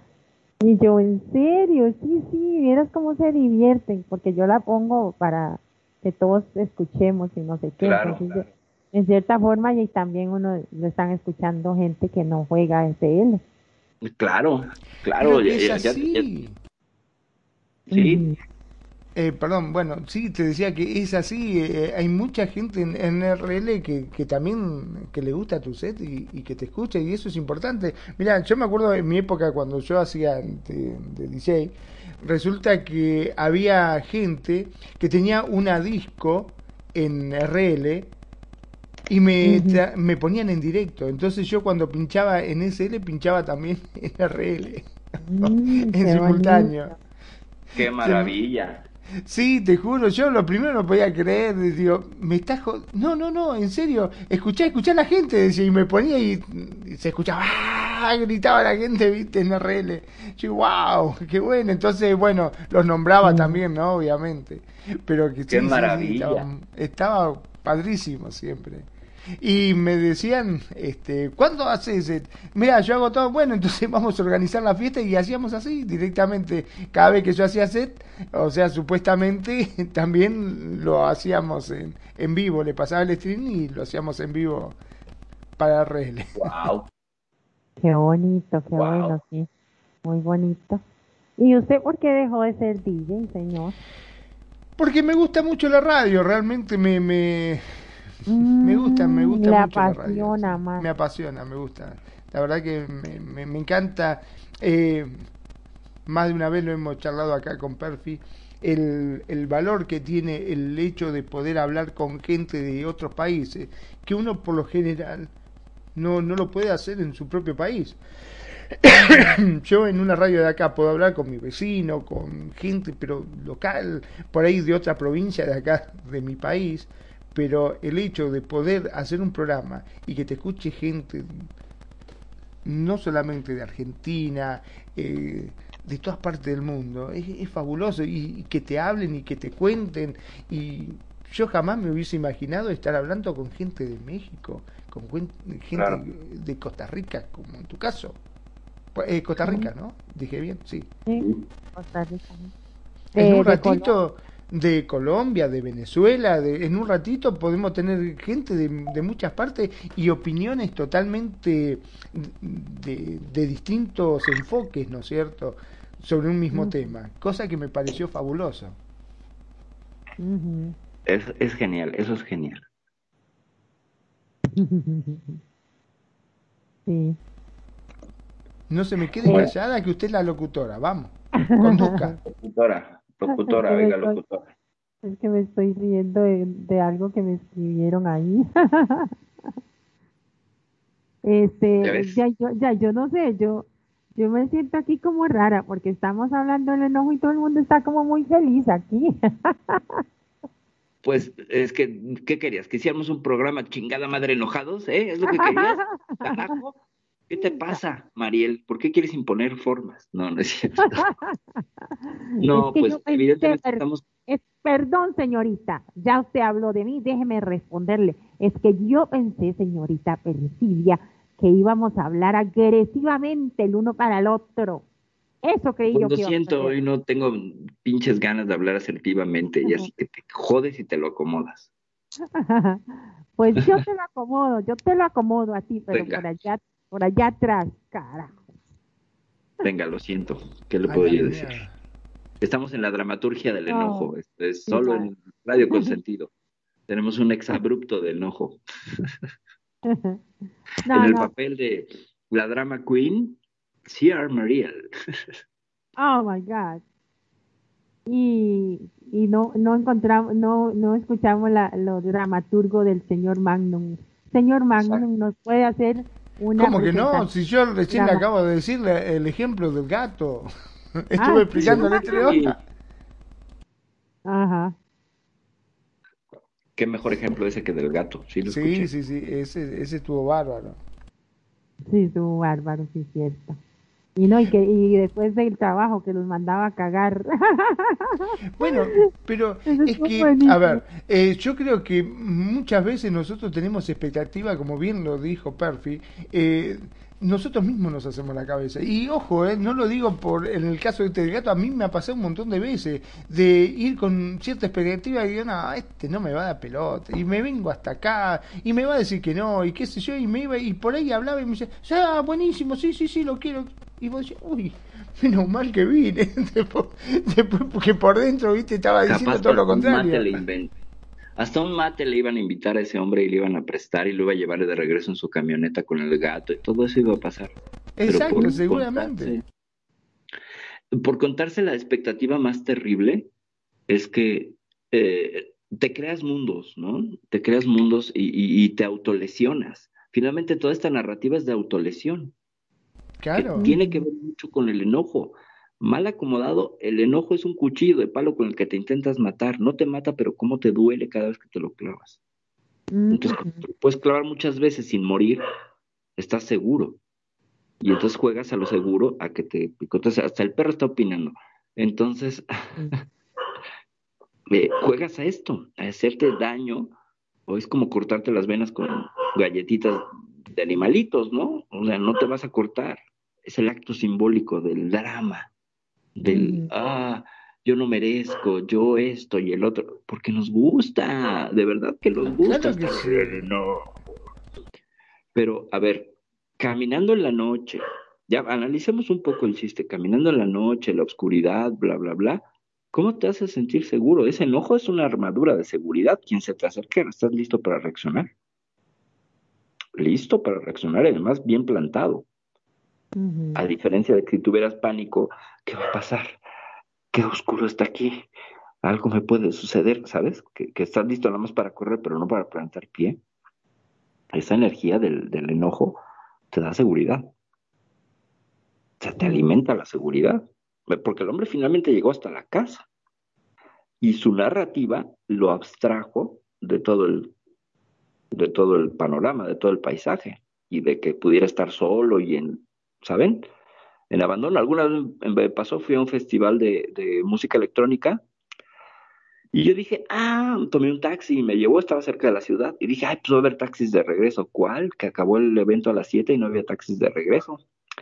Y eran 10 kilómetros al punto más cercano donde pudiera yo tomar este transporte. Y además a través de un bosque. En una carretera a través de un bosque. Y además se iba haciendo de noche y el bosque estaba lleno de sonidos y de cosas y yo me conté desde que me saltaba el hombre lobo porque sí es ominoso un bosque así oscuro y todo y luego que la carretera es estrecha entonces tienes que cuidarte de los carros que pasan y que pues no pasan muy lento verdad y finalmente pasé del miedo y de contarme historias de terror y de frustrarme y de sentirme y bla bla bla a la gran mayoría del recorrido me la pasé cantando. Dije, aquí nadie me oye, voy a pegar de berridos. Y entonces regresé cantando como ocho kilómetros. Venía yo cantando hacia todo pulmón. Se me hizo más corto el camino. Eh, fue muy divertido porque venía yo cantándole a los árboles, así, al señor hombre lobo no me ataque. Y me ponía, o sea, cualquiera que me viera, ver, está loca, usted está loca. Era mi forma de protegerme finalmente. Pero, eh, vaya con mis perros que están opina y opina, es raro que la eh, es la actitud que tomas ante las cosas. Y les juro que me pasó el miedo. Fue así de, puta, este bosque es horrible. Dicen cosas espantosas de este bosque. A ver si no llego. No, pues dije, quiero imaginar mi camita calientita y poder eh, finalmente llegar, llegar a casa, a tomar un café, a bañarme y eso no se me quitó de la cabeza. Entonces, eh, con esa imagen, iba cante, cante, cante, ¿no? Uh, como me abstraje. Igual que en, el, que, en el, que en el chiste, ¿no? El tipo se iba abstrayendo, pero usando el enojo como, como combustible. A ver, vamos a dialogar con estos niños. ¿Por qué ladran? ¿Mm? ¿Están enojados? chicos, este, ya para cerrar, Sí. Eh, el último comentario sobre el enojo y una despedida bien Venga, venga. Qué bonita ahí para los chicos. Es que yo tengo Z a las 8, tengo una madre. Lo tengo que comer antes. Dale, dale, dale, dale, claro que sí, por supuesto. Eh... Bueno, me voy yo primero entonces. Este, como siempre, muchas, pero muchas, muchas gracias por escucharnos, por elegirnos, por hacer de Radio con sentido su radio. Saben que no se tienen que enojar todos nos enojamos, vivimos enojados, vivimos estresados por esta cuestión de la pandemia, pero bueno, como dice Perfi, tenemos que transformar ese enojo en algo positivo. ¿quién te dice que de esa forma obtengas la fuerza que necesites para eso que no te salía? ¿Mm? Pensalo. Transmitiendo en vivo y en directo desde Mar del Plata, República Argentina, mi nombre es Magnum Lacun. Sean felices, el resto son solo consecuencias. Perfil. Pues yo estoy que me lleva el diablo porque ya se acabó el programa. no, no, no. Pues bueno, el enojo, el enojo es energía y como dice Magnum, sí, y citándome, y yo citando a otros tantos que han reflexionado sobre el tema. Eh, hay un libro genial que se llama El manejo de la ira, creo que es Tirnan Ach, es un monje budista, eh, si no me acuerdo bien el dato, lo paso para que quede ahí en el podcast. Eh, es genial cuando estás enojado, ya como último comentario, y no sabes expresárselo a tu pareja, pídele ayuda. A tu pareja, a tu amigo, todo. exprésalo de la siguiente manera, estoy enojado, ¿cómo puedes ayudarme? No hay enojo que sobreviva a ello. Muchas gracias. Soy Perfidia desde la Ciudad de México. Gracias, público. Gracias, Magnum. Gracias, Radio Consentido. Gracias, Mariel, por invitarme. Buenas noches. Gracias a ustedes por estar acá eh, en el programa, como siempre, aportando semejantes cátedras de conocimiento y sabiduría. y por supuesto, muchísimas gracias a toda la audiencia de Radio Consentido. Y esto ha sido, ah, bueno, sobre el enojo, o sea, inevitable enojarnos. Eh, ya aprendimos acá que es energía, lo, y otra cosa muy importante, eh, saber canalizarlo, saber trabajar en, con él, con el enojo, y ya, y también a veces se le saca provecho si se sabe manejar. Eh, no soltarlo tanto a que llegue una ira o, o, a, o a, una desgracia que se haga eh, un problemón, digamos, como esa gente que, que por un enojo cualquiera terminan ya en esa ira terrible que pueden hasta quitarle la vida a otra persona, no llegar a eso. Y pues por supuesto, este, cuidar nuestra salud. ¿Cómo se cuida la salud?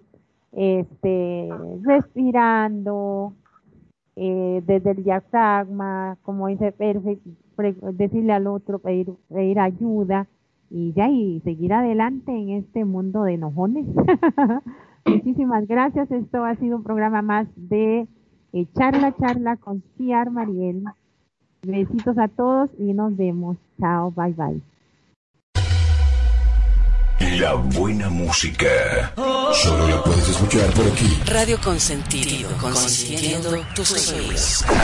Tu mejor opción en radio por Second Life.